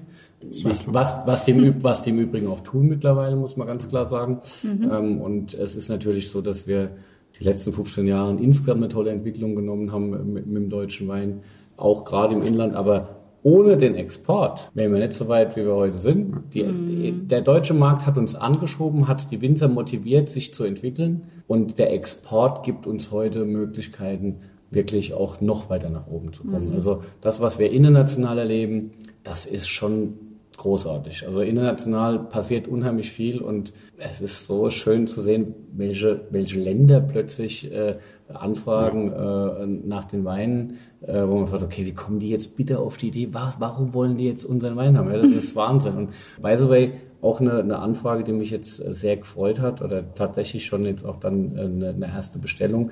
Äh, wir haben jetzt wieder, nachdem der Krieg jetzt schon eine ganze Zeit lang läuft, einen neuen Importeur in der Ukraine. Verrückt. Und ähm, die fragen nach den besten Weinen und wollen so schnell wie möglich äh, geliefert bekommen. Ähm, dort geht's Leben weiter. Dort trinkt man vielleicht ein bisschen schneller, lebt man ein bisschen Anders. spontaner. Ja. Ähm, und da ist Wein auch immer vielleicht nicht ganz unwichtig. Aber auch da ist es so, ähm, dass das Thema äh, deutscher Wein dann auf der Karte steht. Ja? Und das, äh, das, das, ist, das ist sehr, sehr schön. Andere lustige Anfragen momentan ist mein Mitarbeiter Leo mit mit Indonesien in intensiven Gesprächen. Das ist nicht ganz so einfach, das ist ja ein muslimisches Land. Ja. Äh, ähm, dennoch wollen sie Wein. However, also da gibt es schon auch wilde Stories. Sie kennst das sicherlich genauso. Also Ah, Indonesien noch nicht, aber sonst auch so viele erstaunliche Sachen. Wir waren jetzt erst in Südkorea vor ein paar Wochen und das war sehr spannend, sehr aufregend. Äh, da entwickelt sich auch für uns echt spannende, eine spannende Geschichte und, gerade die jungen Zombies und so, mhm. das passt halt auch Super zum Essen Küche, überall. Gell? Es ist ja. einfach die deutsche Kultur, so ein bisschen auch vom Wein her, die finden das alle, da gibt es einfach eine Generation jetzt, die das super spannend finden. Ja. Und das ist natürlich ein Riesen, also für die Zukunft ein Riesenthema für uns. Das, ja. äh, und das, das, das wird kommen, also da bin ich mir sicher, dass es spannend wird. Und also das ist ja schon spannend. Schon mal vorreservieren für die nächsten Jahre, sonst kriegen wir nichts mehr. So läuft das hier. Wenn die in Südkorea den Trollinger leer trinken, dann gucken wir in die Röhre. in die Röhre ja. Lustigerweise ist tatsächlich Trollinger haben wir wirklich, dass dieser Typ Trollinger gut funktioniert, haben wir echt in New York gelernt und nicht in Stuttgart. in Stuttgart hat jeder gesagt, was willst du mit dem trübe Zeugs da? Ja, das ist, äh, das hast ohne Schwefel, ja, das geht doch nicht. Ausland, ja. Es ist so ein bisschen, ja, man ja. kommt äh, der, mit dem Prophet im eigenen Land und so, das stimmt schon. Und das äh, hilft unwahrscheinlich. Die Leute brauchen auch immer eine Versicherung, weil gerade beim Wein ist es ja nicht einfach. Also es ist, viele Leute sind, mm. Menschen sind unsicher, wenn sie was probieren. Ey, ist jetzt, wie muss ich es denn jetzt finden? Mm Es ist mhm. halt leider so. Viele suchen ja. Orientierung. Und wenn du dann als Weingut irgendwo wenn die merken, hey, der ist in New York in einem coolen, äh, einem guten Restaurant oder sie finden, reisen nach Las Vegas und sehen unseren Evo Rosé da irgendwo in einem äh, coolen Laden rumstehen. Das ist so wahnsinnig wichtig gewesen, mm. gerade vor 10, 15 Jahren. Mm. Das hat so viel gebracht. Das ist, war, war cool, war nötig, war auch nötig. Aber inzwischen äh, Deutschland ist ja auch groß genug. Allein, ich sag mal, wenn man allein in Deutschland ich weiß mal, schon, dass ihr auch die deutschen Kunden die, mögt. Aber nein, aber allein in Deutschland mal den Württemberger, den guten Württemberger Wein halbwegs ordentlich zu verteilen, dann hätten wir mm. auch schon nichts mehr. Es gibt ja immer noch ja. weiße Flecken, wo es unsere Weine überhaupt nicht Eigentlich gibt. habt ihr eh viel zu wenig, wenn man es mal so sieht. Was so ein Thema ist, mit dem ich mich momentan immer wieder mal beschäftige, dieser viele Export, so schön er ist, mhm. CO2-Fußabdruck, mhm. äh, ähm, diese ganzen äh, Lieferketten, ähm, dann auch die Bespielung der Märkte. Das heißt, du sitzt dann auch mal in einem Flieger. Ähm, da muss man sich auch Gedanken drüber machen, wobei ich persönlich die Haltung habe, es kann ja jetzt nicht sein, dass wir aufgrund der Tatsache, dass wir unser Klima retten müssen, was wir zweifelsohne müssen, am Ende wieder nur zum Regionalen zurückkommen und das, was eigentlich so wunderschön ist, dass die ganze Welt Kunden offen ist, äh, völlig verlieren. Also das kann auch nicht die Lösung sein. Das heißt, wir müssen so schlau sein, dass es möglich ist, äh, ähm, beides zu haben. Und ja. äh, darum muss man, es ist nur wichtig, man muss das im Hinterkopf haben. Man darf nicht äh, ähm, da blind durch die Gegend rennen und, und sich über alles freuen, was man international macht. Und man darf auch nicht, oder man sollte vielleicht nicht sofort immer in den Flieger springen, wenn irgendeiner ruft, kann ich ein Weinmenü mit dem machen. Also so ein bisschen berücksichtigen sollte man das schon äh, mhm. und ähm, schlau drüber nachdenken. Und ähm, interessanterweise ist es auch so, dass die Warenflüsse über das Schiff, über die Ozeane teilweise gar nicht so ganz dramatisch sind. Mhm. Ähm, der Knackpunkt ist halt bei unserem Wein, ist, dass die Flaschen halt mit ihrem Gewicht äh, ähm, da ein bisschen mhm. äh, reinhauen. Ne? Und deshalb momentan sind wir auf dem Weg, schon ein bisschen auch mit leichteren Flaschen zu arbeiten. Mhm. Also auch die große Gewächsflasche wird dieses Jahr äh, rund 200 Gramm leichter äh, in, der, in, der, in der mhm. Gesamtproduktion. Also wir haben das Thema voll auf dem Schirm ah, wir können auch irgendwie ein Stück weit auch nur Step by Step gehen. Und ich glaube, die Globalisierung zurückzudrehen, äh, würde, nee. glaube kein, wer glaubt, der Turbo, Und das macht auch Hengstieren nicht, das wollen wir alle nicht. nicht die Lösung. Aber sinnvoll, genau, schlau. Schlau und, das, und sinnvoll, wir, ja. Wir, wir, merken auch, dass die Zeit ausgeht. Also wenn ich sehe jetzt die mhm. Nachfragen, wenn wir da überall hingehen würden, wo wir angefragt werden, wir müssen ja auch auf uns achten und die Familien, das ist das nächste mhm. Thema. Wir sind ja alles dann doch irgendwie bäuerliche Betriebe noch, was ich mhm. auch extrem sexy finde, dass wir eben, oder spannend finde, dass wir das immer noch so machen können. Mhm. Wir haben gute Mitarbeiter, aber trotzdem ist irgendwie ein bäuerlicher Betrieb noch. Dass wir eben nicht auf jede, auf jede Fete rennen und nicht jede Küchenparty mehr machen können. Und das ja. inzwischen verstehen es auch die, die. Ja. Ich frage jetzt mal so was ganz Blödes. Gäbe es denn irgendeine Alternative zu einer Glasflasche? Eine sinnvolle? Es also für, für Basiskonsumwein ja. sicherlich. Ja. Aber was wir erzeugen. Ich meine jetzt wirklich im, im High-Segment.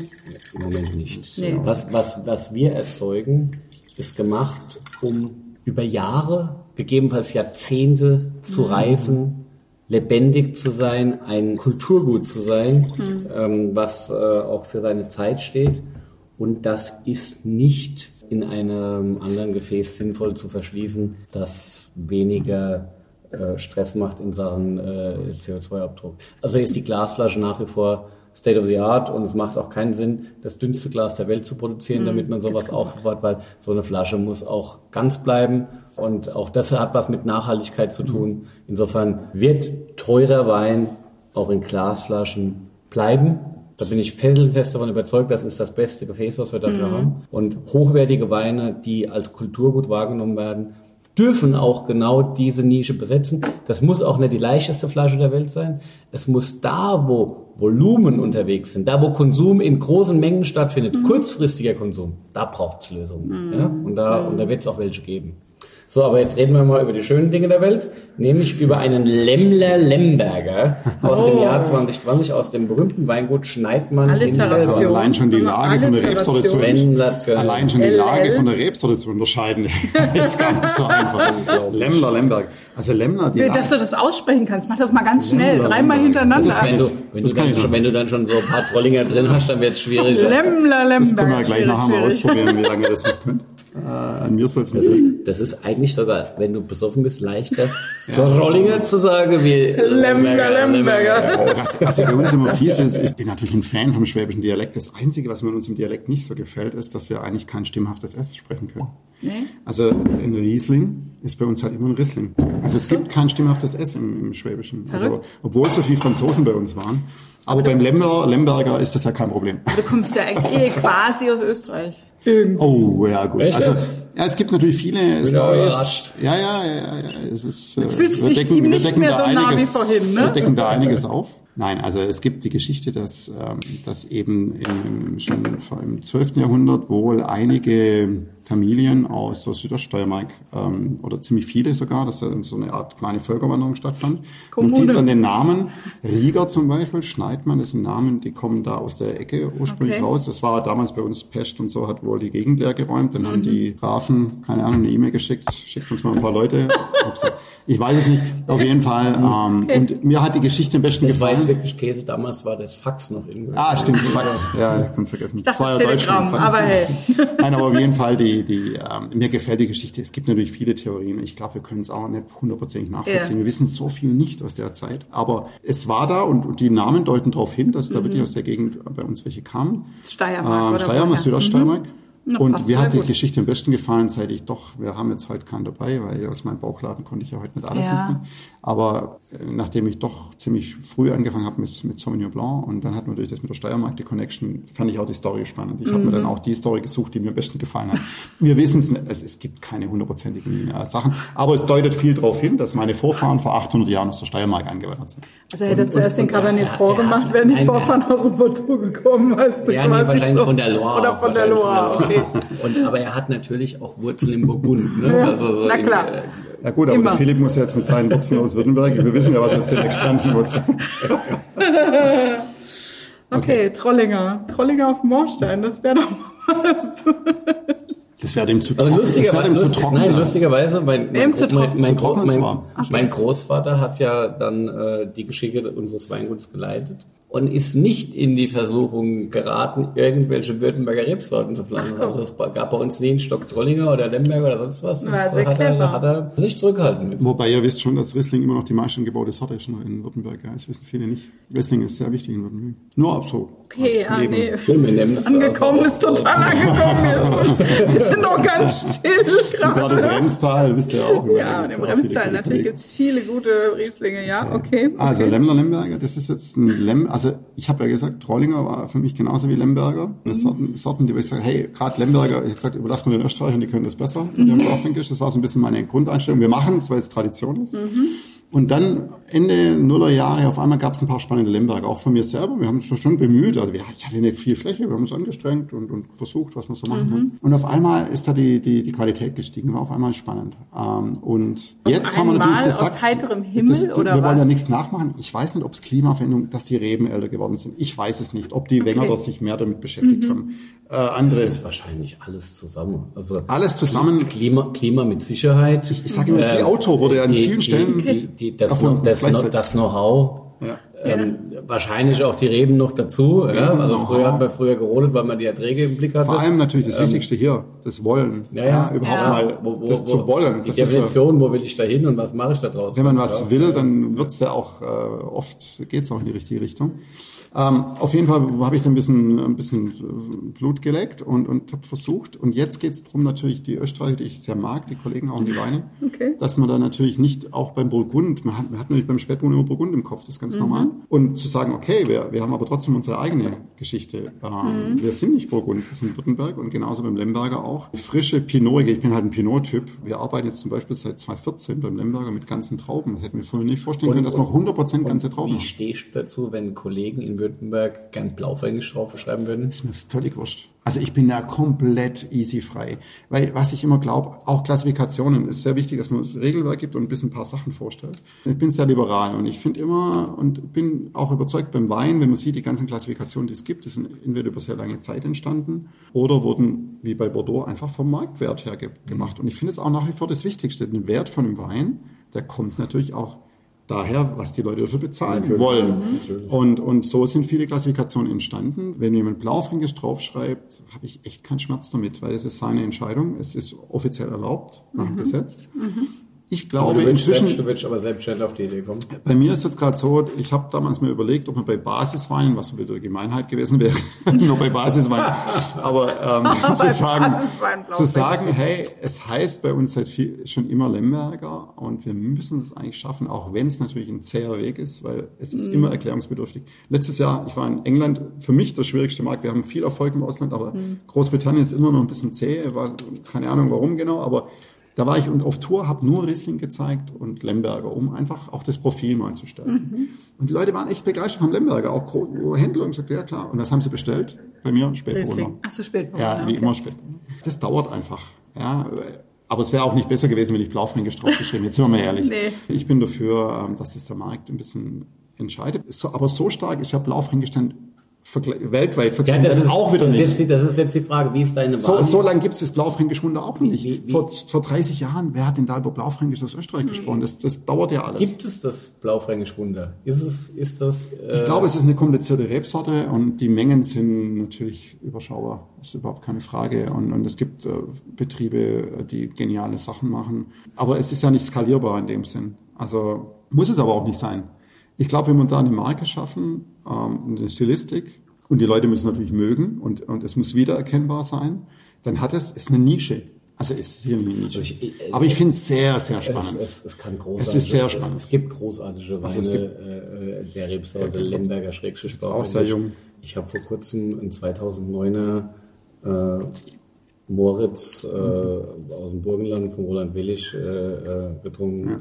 Neckenmarkt, äh, Wahnsinn. Natürlich einer der absoluten Wahnsinn. äh, Also jetzt auch in der, mit der Zeit, nach 15 Jahren, nach 14 Jahren. Wenn ich hätte, ich habe 2,9, also 2,9 war ein Hammer, Lemberger ja auch. Großer Wein, wo der mich, der mich wirklich berührt hat. Mhm. Wo ich so, boah, die Tiefgründigkeit. Ähm, und gleichzeitig ist es natürlich so, dass wir meistens, weil wir ja, wenn wir unterwegs sind und mit Kollegen präsentieren, sind die jungen Jahrgänge im Ausschank und so. Das heißt also, du musst erstmal dann auch privat auf die Idee kommen, dass du halt dir die Dinge gereift aufmachst, ja, um einfach dann zu verstehen, was kann die Sorte wirklich. Ne? Und, ähm, Und hier haben wir jetzt ein Beispiel, der hat zum Beispiel, ich glaube, ja, also ich glaube, er hat zwölf Jahre Alkohol. das also wir betonen, Jahr? das ist Entschuldigung. 2020 auch aktuell. Ganz frisch, okay. Ja, gut, ich habe jetzt mich entschieden, die Ja, ja, Sachen zu bringen, ähm, mal mitzunehmen. Das ist ganz schlank, ganz elegant. Das ist ganz sehr Traubengärung. Ganz toll. Sehr, sehr, sehr Wir nehmen kein neues Holz mehr für den Lemberger, weil wir gemerkt haben, wir haben, ist auch so lustig, man, man, man hat dann die 40, 50 tollen Fässer, die man, die man hat,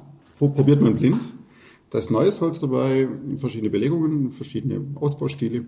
Und es kommt über die Jahre immer dabei raus, dass das neue Holz uns nicht gefällt, dass es dem Lemberger nicht steht, dass es bremst, dass es, äh, und trotzdem hat man immer wieder mal von den Top-Partien immer ein paar neue Fässer befüllt. Das ärgert mich an mir selber, dass wir manchmal zu lange brauchen. Und so, hey, dann lass uns doch auch die Ergebnisse nutzen.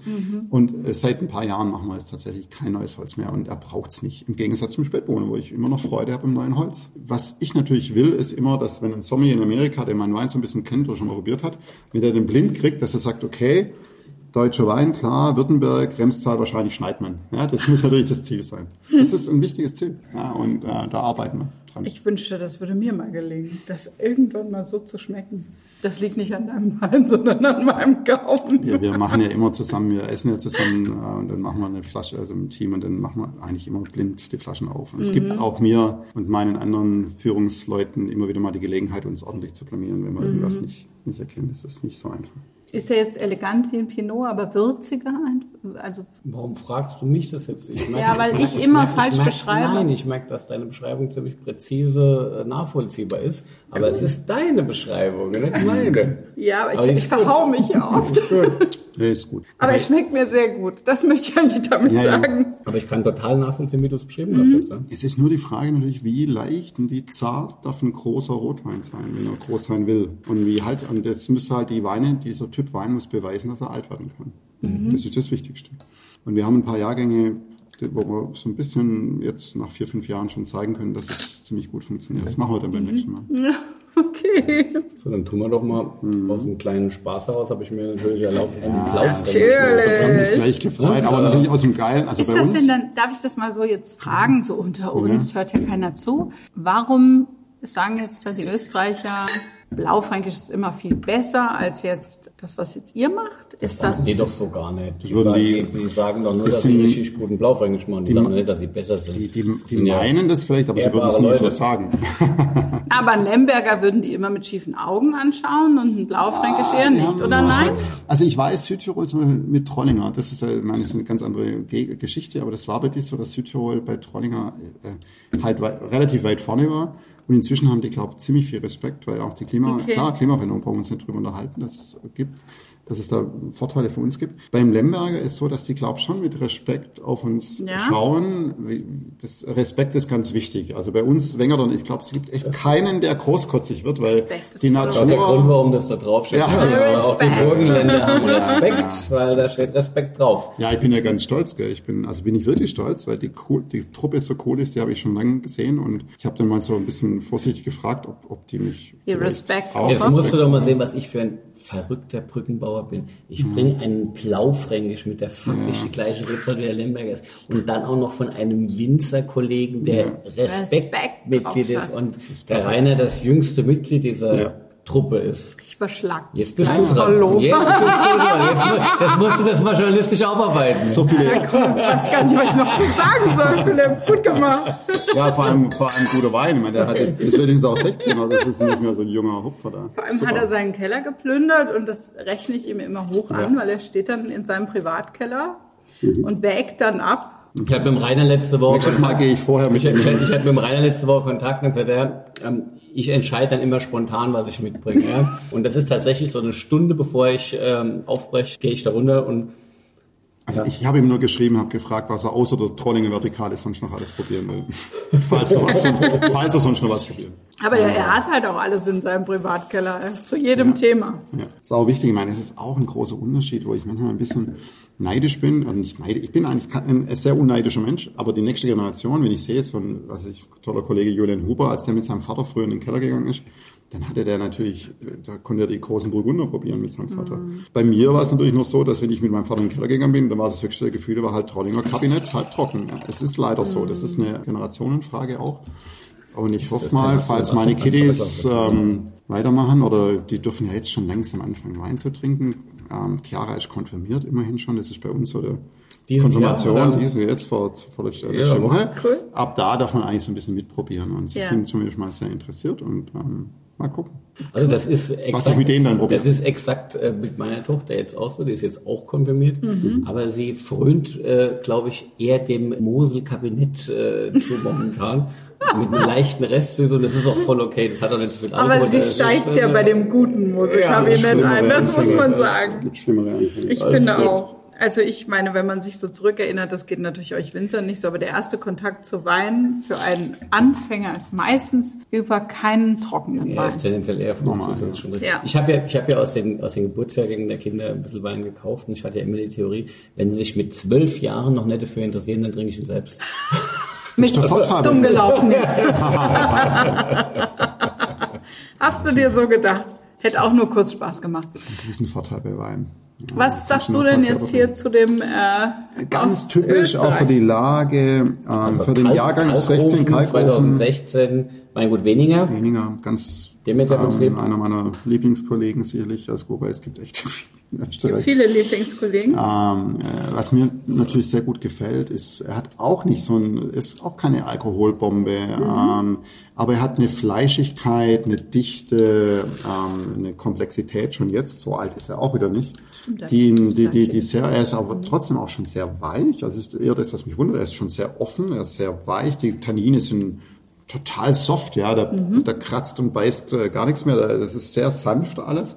Aber was mir am besten gefällt, und das ist immer das, was ich bei Rotweinen suche, und das geht halt auch mit wenig Alkohol, wenn sie ein bisschen älter werden, diese Fleischigkeit, dass man wirklich das Gefühl hat, ja, es ist so mundfüllend ohne Alkohol. Das ist das Tolle, ohne zu viel Alkohol. sondern es, es gleitet durch den Mund aus.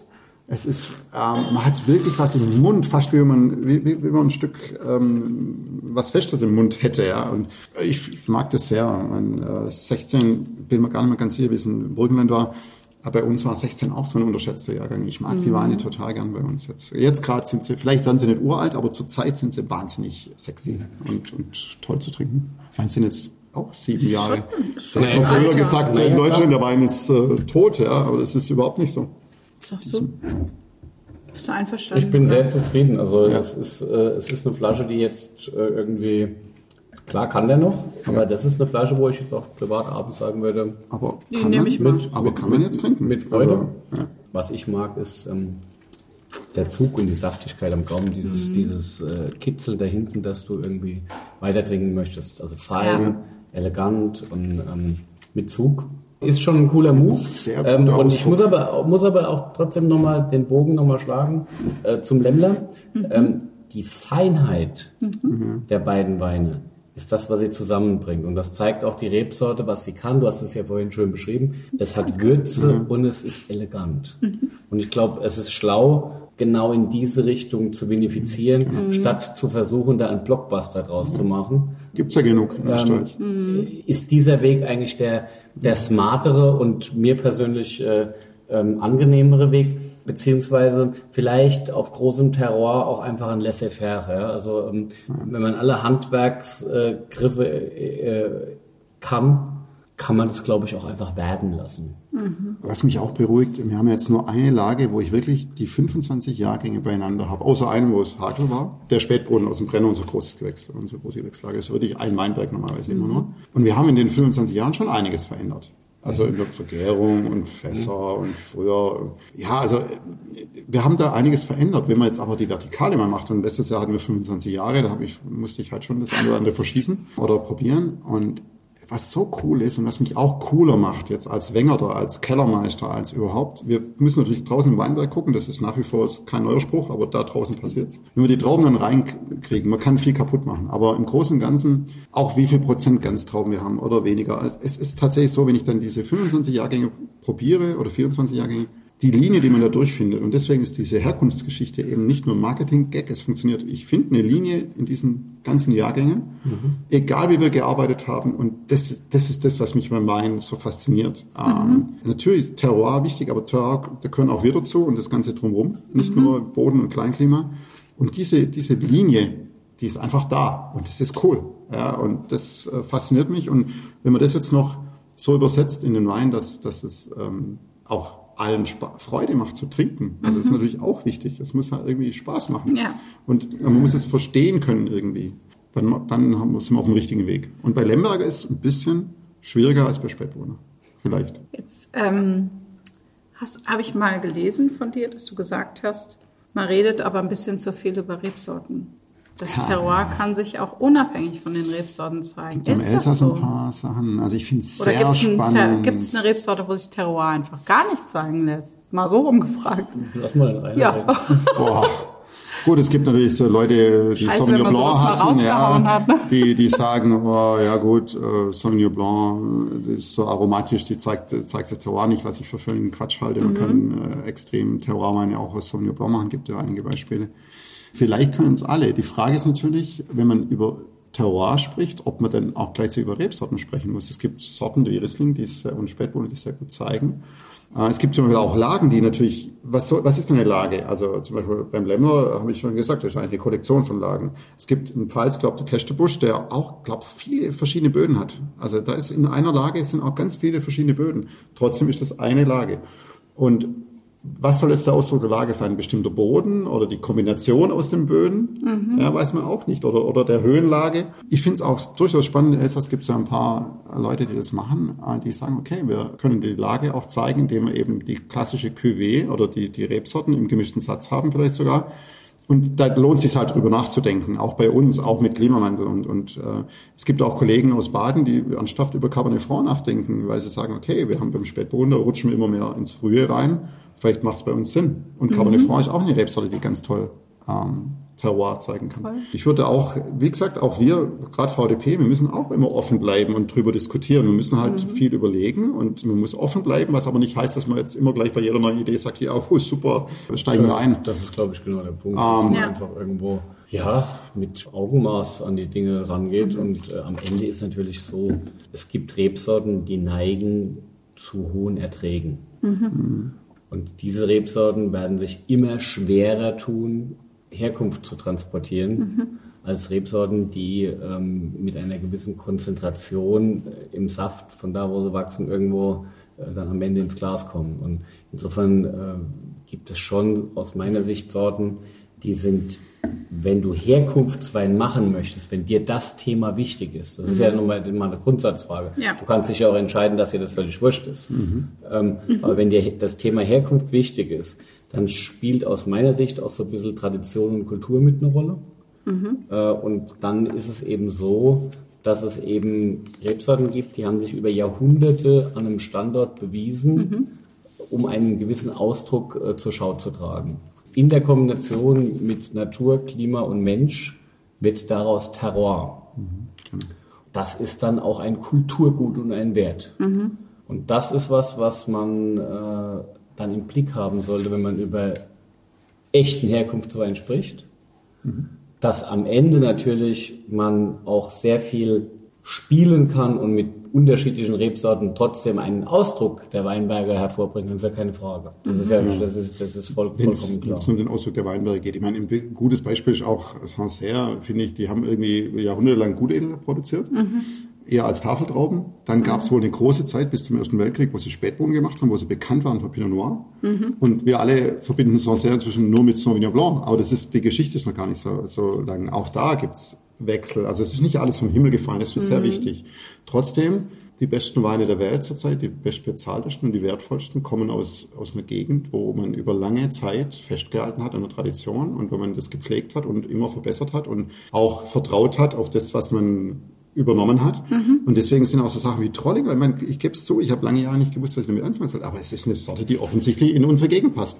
Oder Ja. auch Lemberger. Vielleicht haben die früher schon geht- gewusst, was Die sie wussten tun. vielleicht schon, was sie tun, gell? Es, Ja. war, es es, hat sich geht, entwickelt. es geht halt auch noch um was anderes. Es geht auch darum, dass alte Reben letztendlich auch einen, einen Wert sind, den du nicht ersetzen kannst. Das heißt, dieses tiefen Durchwurzeln der Erde, die Mineralien, die Aromen aus den unteren Schichten zu holen, das gibt Charakter in den Wein.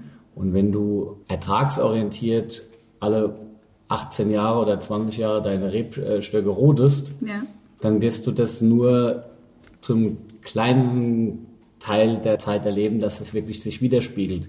Wenn du aber versuchst, alte Rebstände zu erhalten, zu, zu pflegen, deine Idee darauf beruht, dass die alten Reben eben mehr von all dem zeigen, was dir wichtig ist, dann äh, entsteht auch was ganz anderes. Und deshalb ist es auch eine Aufgabe, es ähm, kulturtechnisch in den Weinbergen zu schaffen, mit alten Reben zu arbeiten. Dazu brauchst du eine gewisse Diversität auch im Weinberg. Dazu ist äh, ein natürlicher Anbau wichtig äh, und, und all das, was dazugehört. Also dann wird am Ende wieder ein Schuh draus, dass äh, Herkunft eben nicht nur irgendein Storytelling ist, sondern es geht da um eine Besonderheit eines Fleckchen Erde, ja? Und was man in die, was man schmeckbar machen kann.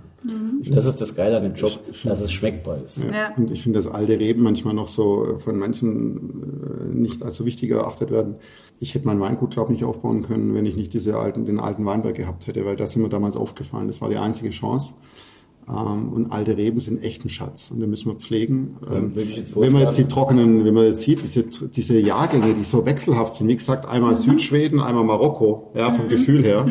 Die alten Reben, die reagieren da überhaupt nicht äh, negativ drauf. Das macht denen einfach nichts aus. Die ganzen halbstarken, zehnjährigen Weinberge, die ihre Wurzeln noch nicht überall haben, die denken, hey, wow, schönes Wetter, wir machen Trauben. alte Reben. Das ist der, das ist so ein Abschluss. Ja, das, Das ist, ist äh, ein Abschluss. das ist schon ein Abschluss.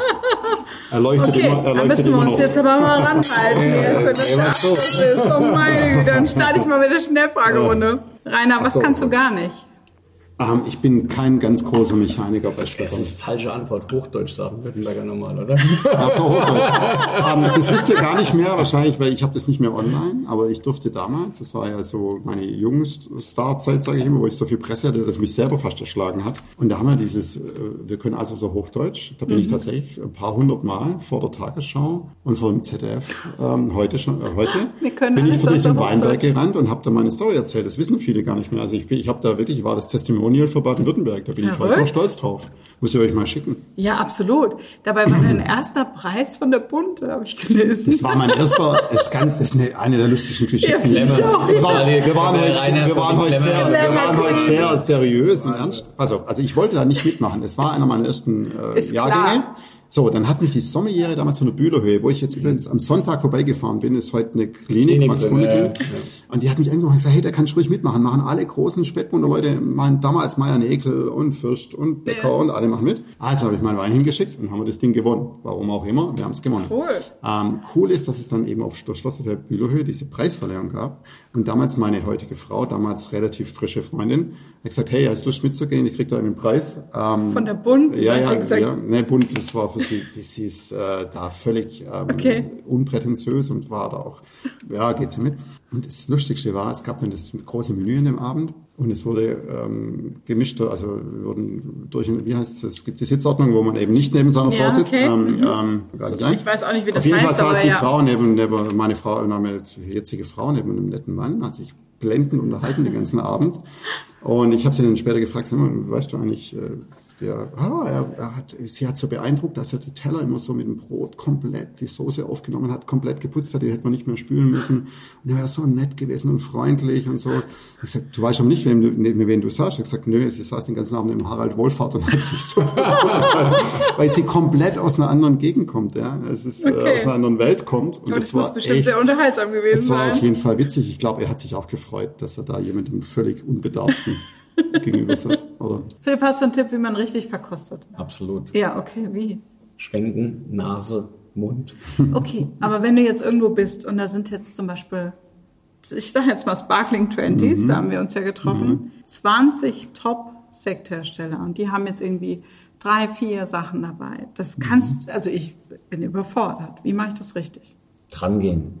Es, es macht überhaupt keinen Sinn, dann sich irgendwelche wilde Strategien zu überlegen. Gerade bei jetzt, nimm, nimm das Thema Sparkling.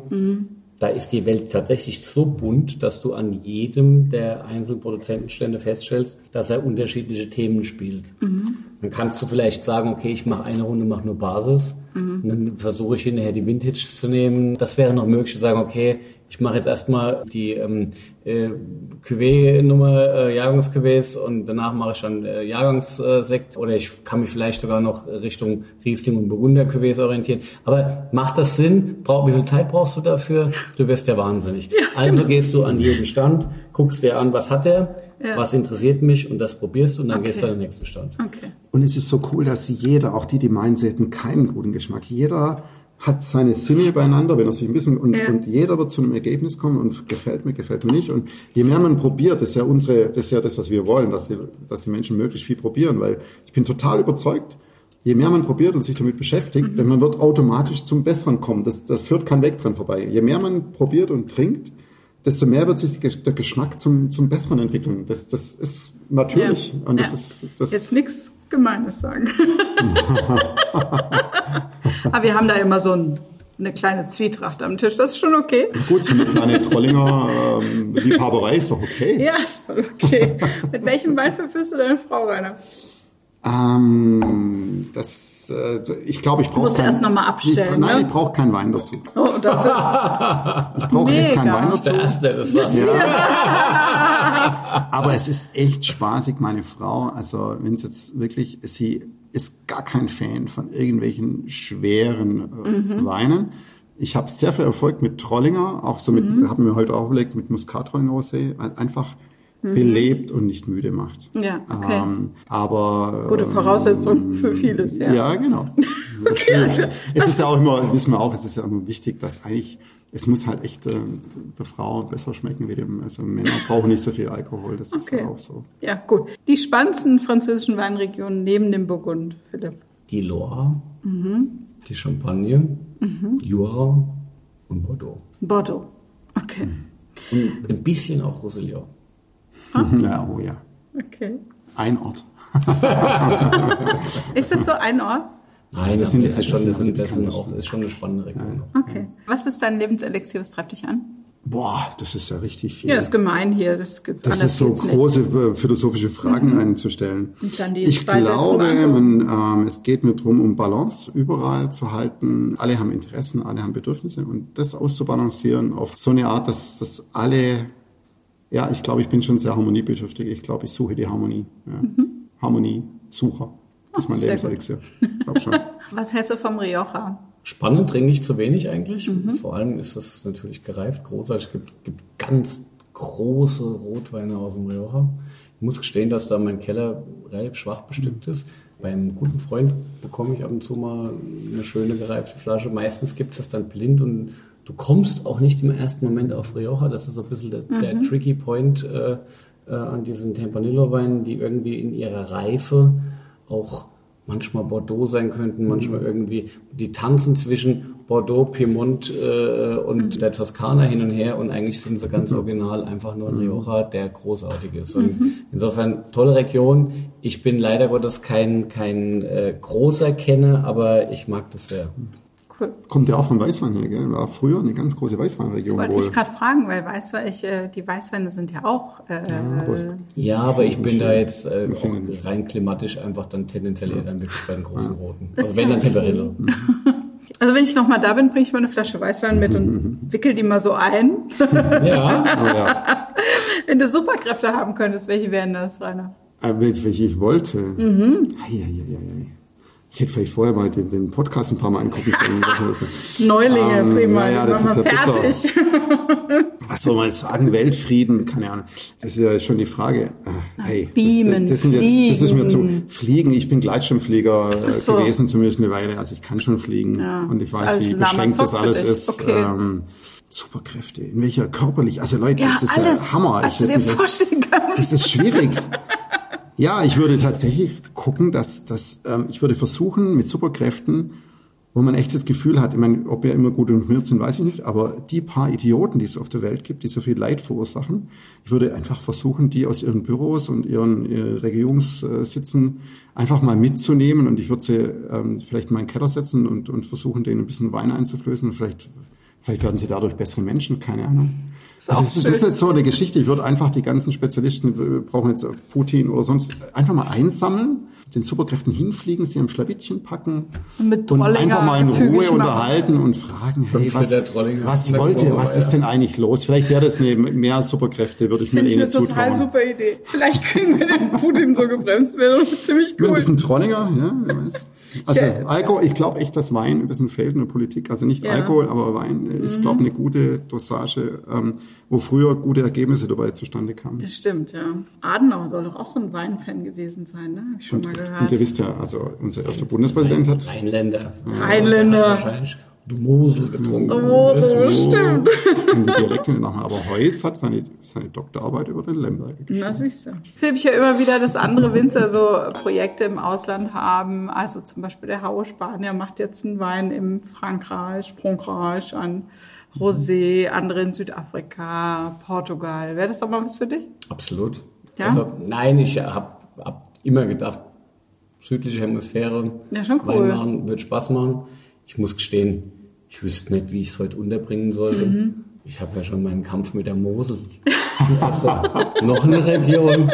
Und an der Mosel darf ich ja nicht machen. Ja, das ist ja das Problem. Da musst du halt so viel diskutieren. Das kostet so viel Zeit, ne? Ja. Also vom Grundding her, ja. wenn mir die Zeit gegeben wäre und das passende Angebot da wäre, würde ich sagen, coole Nummer, klar. Cool. Und am liebsten, weißt du, wo am liebsten? Wo? Südaustralien. Südaustralien. Ja, das kostet so viel Zeit. Ja, ja, das ist halt weit weg. Es ist nicht realistisch. Es ist völlig unnötig. Es ist, es ist nicht ist, realistisch. Äh, aber Afrika aber, geht, aber, aber, aber, aber, aber, aber, aber vom Gefühl. Es geht ums Reiz her. Ja, Und ich cool. muss ehrlich sagen, ich liebe Australien. Mhm. Ich mag, mag auch äh, die Mentalität. Und mhm. da gibt's klimatisch tolle Ecken. Da gibt's wirklich großartige Möglichkeiten. Und ich finde, wenn, also ich meine, natürlich kannst du jetzt sagen, äh, im Burgundwein machen könnte das ja, größte gut, sein. Aber das ist mehr, aber das wäre mir zu sehr, wenn dann halt wirklich irgendwie mit der kurzen Hose äh, und äh, so ein bisschen ähm, mit dem Gefühl, dass es halt ganz anders ist wie zu mhm. Hause. Ja? Neue Welt. Ähm, das das fände ich dann halt schon sexy. Das, das würde cool. mir dann schon Spaß machen. Wäre ich dabei. Ich würde dich besuchen. Ich würde mich einladen auf einen Besuch. Rein Hesse oder nicht, da müsstest du die Tür öffnen. okay. Mit wem würdest du gerne mal ein Glas Wein trinken, tot oder lebendig? Tot oder lebendig? Ja. Eieiei. Wärst du nur mit dem Zug hergekommen also und hättest also die Zeit oh Mann, gehabt, dich vorzubereiten. Also, kann erzählen, ich habe was vorgenommen. Nicht du tot, sondern der ja, ja, okay, ist nicht tot. Okay, okay, okay. Ja, nee, das wäre sonst blöd. Ja, ja, ja, wie viel? Ich glaube, das wäre echt spannend, weil ja, aber man hat ja immer Vorstellungen aus der Literatur raus ja. und es wird ja heute immer den Leuten so eine Denke wie heute Hölderlin. reingelegt. Nee, Hölderlin nicht, der, der ist, ist ziemlich, schwierig. mit dem zu unterhalten war, vor allem in späteren Jahren, glaube ich, nicht mehr so mhm. ähm, schön. Vielleicht im jungen Hölderlin, aber ähm, nein, ohne Scheiß, Martin Luther, ich finde das total cool. Der hat so eine Weltrevolution ausgelost und mit so einem, der hat das erste Mal, er hat gesagt, hey, Zölibat, was für ein Quatsch, ich, äh, ich heirate. Er hat, er hat, soweit ich weiß, äh, gut gelebt, hat, hat ähm, auch den Genuss Wein und alles Mögliche mhm. hat er mhm. geschätzt, hat es auch äh, gut gefunden. Und er hat gleichzeitig, äh, vielleicht nicht so gewollt, aber er hat eine unfassbare Revolution ausgelöst. Mhm. Und mit, also das fand ich echt spannend, vor allem wie die wirklich gedacht haben. Wir wissen es ja überhaupt nicht, mhm. was, was der Antrieb war. Das finde ich, äh, fällt mir jetzt gerade spontan ein. Vor allem, weil man eigentlich auch heute, wenn man an Evangelisches denkt, ist ja jetzt eigentlich nicht so genussorientiert. Kann man das so sagen? Nein, aber das, das kann man so überhaupt nicht sagen. Nein, okay, ach, du bist evangelisch, okay, da haben wir das auch geklärt. Ja, es gab eine gewisse Zeit bei uns äh, im Pietismus, äh, wo es nicht... Äh, wobei auch da gab es natürlich immer gleich das Problem ist halt im Pietismus, dass man ja nicht nur die Katholiken gehen beichten, dann ist wieder alles gut. Es ist ja, ja da in dem Bereich halt von der blöd, Denke her halt nach, schwierig ja. gewesen. Aber das war eine relativ kurze Zeit und bei uns in der Familie war meine Mutter kam eher aus dem Pietismus, sehr streng, und mein Vater war eher, das war damals schon liberal, CVM. Das, äh, und dieses Bigotte, was halt, ist ja klar, diese hohen moralischen Vorstellungen, die lösen immer aus, dass die Leute es nicht schaffen. Also die halt, die können ihre eigenen Ideale natürlich nicht einhalten und das führt dann immer zu Problemen. Und ähm, das ein bisschen menschlicher zu sehen, das ist natürlich das, was mir auch im Katholizismus wirklich gefällt, dass man das Menschliche mehr annimmt als, als das strenge, manchmal evangelische. Aber ich glaube, inzwischen hat sich das. Okay. Und was kann ein Winzer nicht sein? Ähm, ohne die Familie, ich glaube, das wäre ziemlich, kann ich mir jetzt gerade nicht mehr vorstellen. Okay. Tut mir leid, Philipp, die Frage an dich haben wir schon gerade eben vorhin beantwortet. Die habe ich vorgezogen. Ich wollte nämlich fragen, welche Rebsorte du eigentlich absprechen würdest, Terroir zu zeigen, aber das habe ich vorhin schon irgendwie gefragt. Was, was würdest du denn mir gerne noch Wolltest, wolltest du haben, dass ich heute Abend sage, Trollinger? Nein, würde ich niemals So sagen. mutiges Nee, würde ich niemals Da sagen. könnte ich irgendwie unbekannte portugiesische Weißt du, ich sag dir aber eine. Ha? Dornfelder. Okay. Ja, Dornfeld ist wirklich schwierig. Ja. Jetzt habe ich bei Gutzler auch schon mal was von Dornfelder getrunken. Was? Aber, aber das ist mehr Mensch Das als ist gute das Weine. ist, Das das, ist das ist mehr Mensch als Rebsorte in dem Fall. Okay. Da ist es Terror Gutzler gewesen und nicht der Dornfelder. Okay, in Ordnung. Lass ich gelten, lass ich gelten. Okay. Rainer, was ist dein geheimes Talent? Mein geheimes Talent. Ja. Der hält ja nichts geheim. Ähm, das weiß ich. Alles klar. Nein, die paar, die paar wenigen Sachen, die ich kann, die muss ich natürlich zeigen. Das verstehe ich total, mache ich auch so. Ja. verstehe ich. Nein, ich weiß nicht, ob ich ein Talent habe, aber ich bemühe mich weiterhin, ähm, meine Klavierkarriere nicht komplett Oh, äh, untergehen zu gerade, lassen. ne? Ja. Und hast Aber du denn dadurch, damit... dass meine Tochter jetzt so gut ist, dass sie mich schon manchmal, ja, ich denke, okay, lass sie spielen. Bist du bei der gut. Lehrerin untergekommen? In dem Nein, noch nicht. Konservatorium? Noch Nein. nicht. Nein, aber es ist auch echt ein Problem. Im Winterhalbjahr ist es so, die Lese ist vorbei, unsere paar Veranstaltungen sind vorbei, die wichtig sind. Und auf einmal habe ich den Kopf und, und das Gefühl und es geht dann echt gut. Und ich spiele dann auch morgens. Es ist, klar, wir, wir haben jetzt so ein Ding, dass wir im Winterhalbjahr erst um acht anfangen, was für mich grandios ist, weil der klassische Frühaufsteher bin ich, mir mache, ich mache es, ist kein Problem. Langweilt sich also zwischen fünf und acht. Äh, ja, ja, genau. Und dann, ähm, dann kann ich morgens ein bisschen Klavier spielen. Oder es ist echt, ich habe auch Freunde, die äh, Chefärzte, die wirklich morgens sich eine halbe Stunde ins Klavier setzen. Und die spielen genial, ja. Ich habe das früher auch gemacht, aber mir so irgendwann ist mir der Deckel auf die Finger gefallen. Seitdem gehe ich morgens laufen. Ja, laufen, ich bin der alte Rennradfahrer. Du Das gehst ja Radfahren, auch ne? Ja, ja. Du Das, fährst ist, all deine Lagen das Schöne ab. ist, wir können, ja, ich, es gibt eine Tour, die muss ich mit Philipp unbedingt mal machen. Bist du auch Radfahrer? Du läufst dann, du Wenn rennst du, wenn du nebenher. an allen Weinbergen von uns vorbeifahren willst, in Stuttgart und Remstal, dann, dann kriegst du eine Tour zusammen mit 120 Kilometern und 3000 Höhenmetern. Habe ich schon aber mal. weißt, weißt du, was das Schlimme auf dem Rad ist? Tut dein Hintern doch irgendwann weh. Das ist doch Horror. Nein, das ist, Ohne wenn, wenn Ende. dein Hintern weh tut, dann gehst du in die nächste Steigung und dann spürst du deinen Hintern nicht mehr. Weil du dann geht's- Dann hast du aufstehst keinen Druck Rad. mehr hinten, dann musst du ja Ja, okay. Den Berg Ich fahre scheinbar zu viel im Flache. Vielleicht kann man dir so einen Sessel einbauen. Habe ich auch schon mal drüber Also ich nachgedacht. fahre am Das ist so. Am, am liebsten fahre ich Fahrrad an der Mosel, da ist immer schön eben. Eben, ja, wenn du unten im fährst. Mosel, Wenn du unten- ja. Moseltal, okay, alles Ja, da klar. kann man auch ein paar, paar nette Anstiege aus dem Tal raus. Philipp, was langweilt dich? Meine Fragen. Nein, um Gottes Willen, Ja, nein, die liebe ich, deine Fragen liebe ich ja. Was Das ist mich langweilt, ist äh, alles, was irgendwie banal ist, ohne Anspruch zu haben. Okay. Ich mag Anspruch im Leben. Wenn es auch mal manchmal anstrengend ist und manchmal auch doof, aber Anspruch ist gut. Eine meiner, also eine meiner schlechtesten Eigenschaften, für die ich mich echt ausschäme, ist, wenn man im Gespräch ist und es sind wirklich Leute, wo ich jetzt wirklich, ähm, wo ich das Gefühl habe, die, es ist, also die interessieren mich jetzt oder die erzählen Sachen, dann zeige ich das leider auch manchmal so sehr.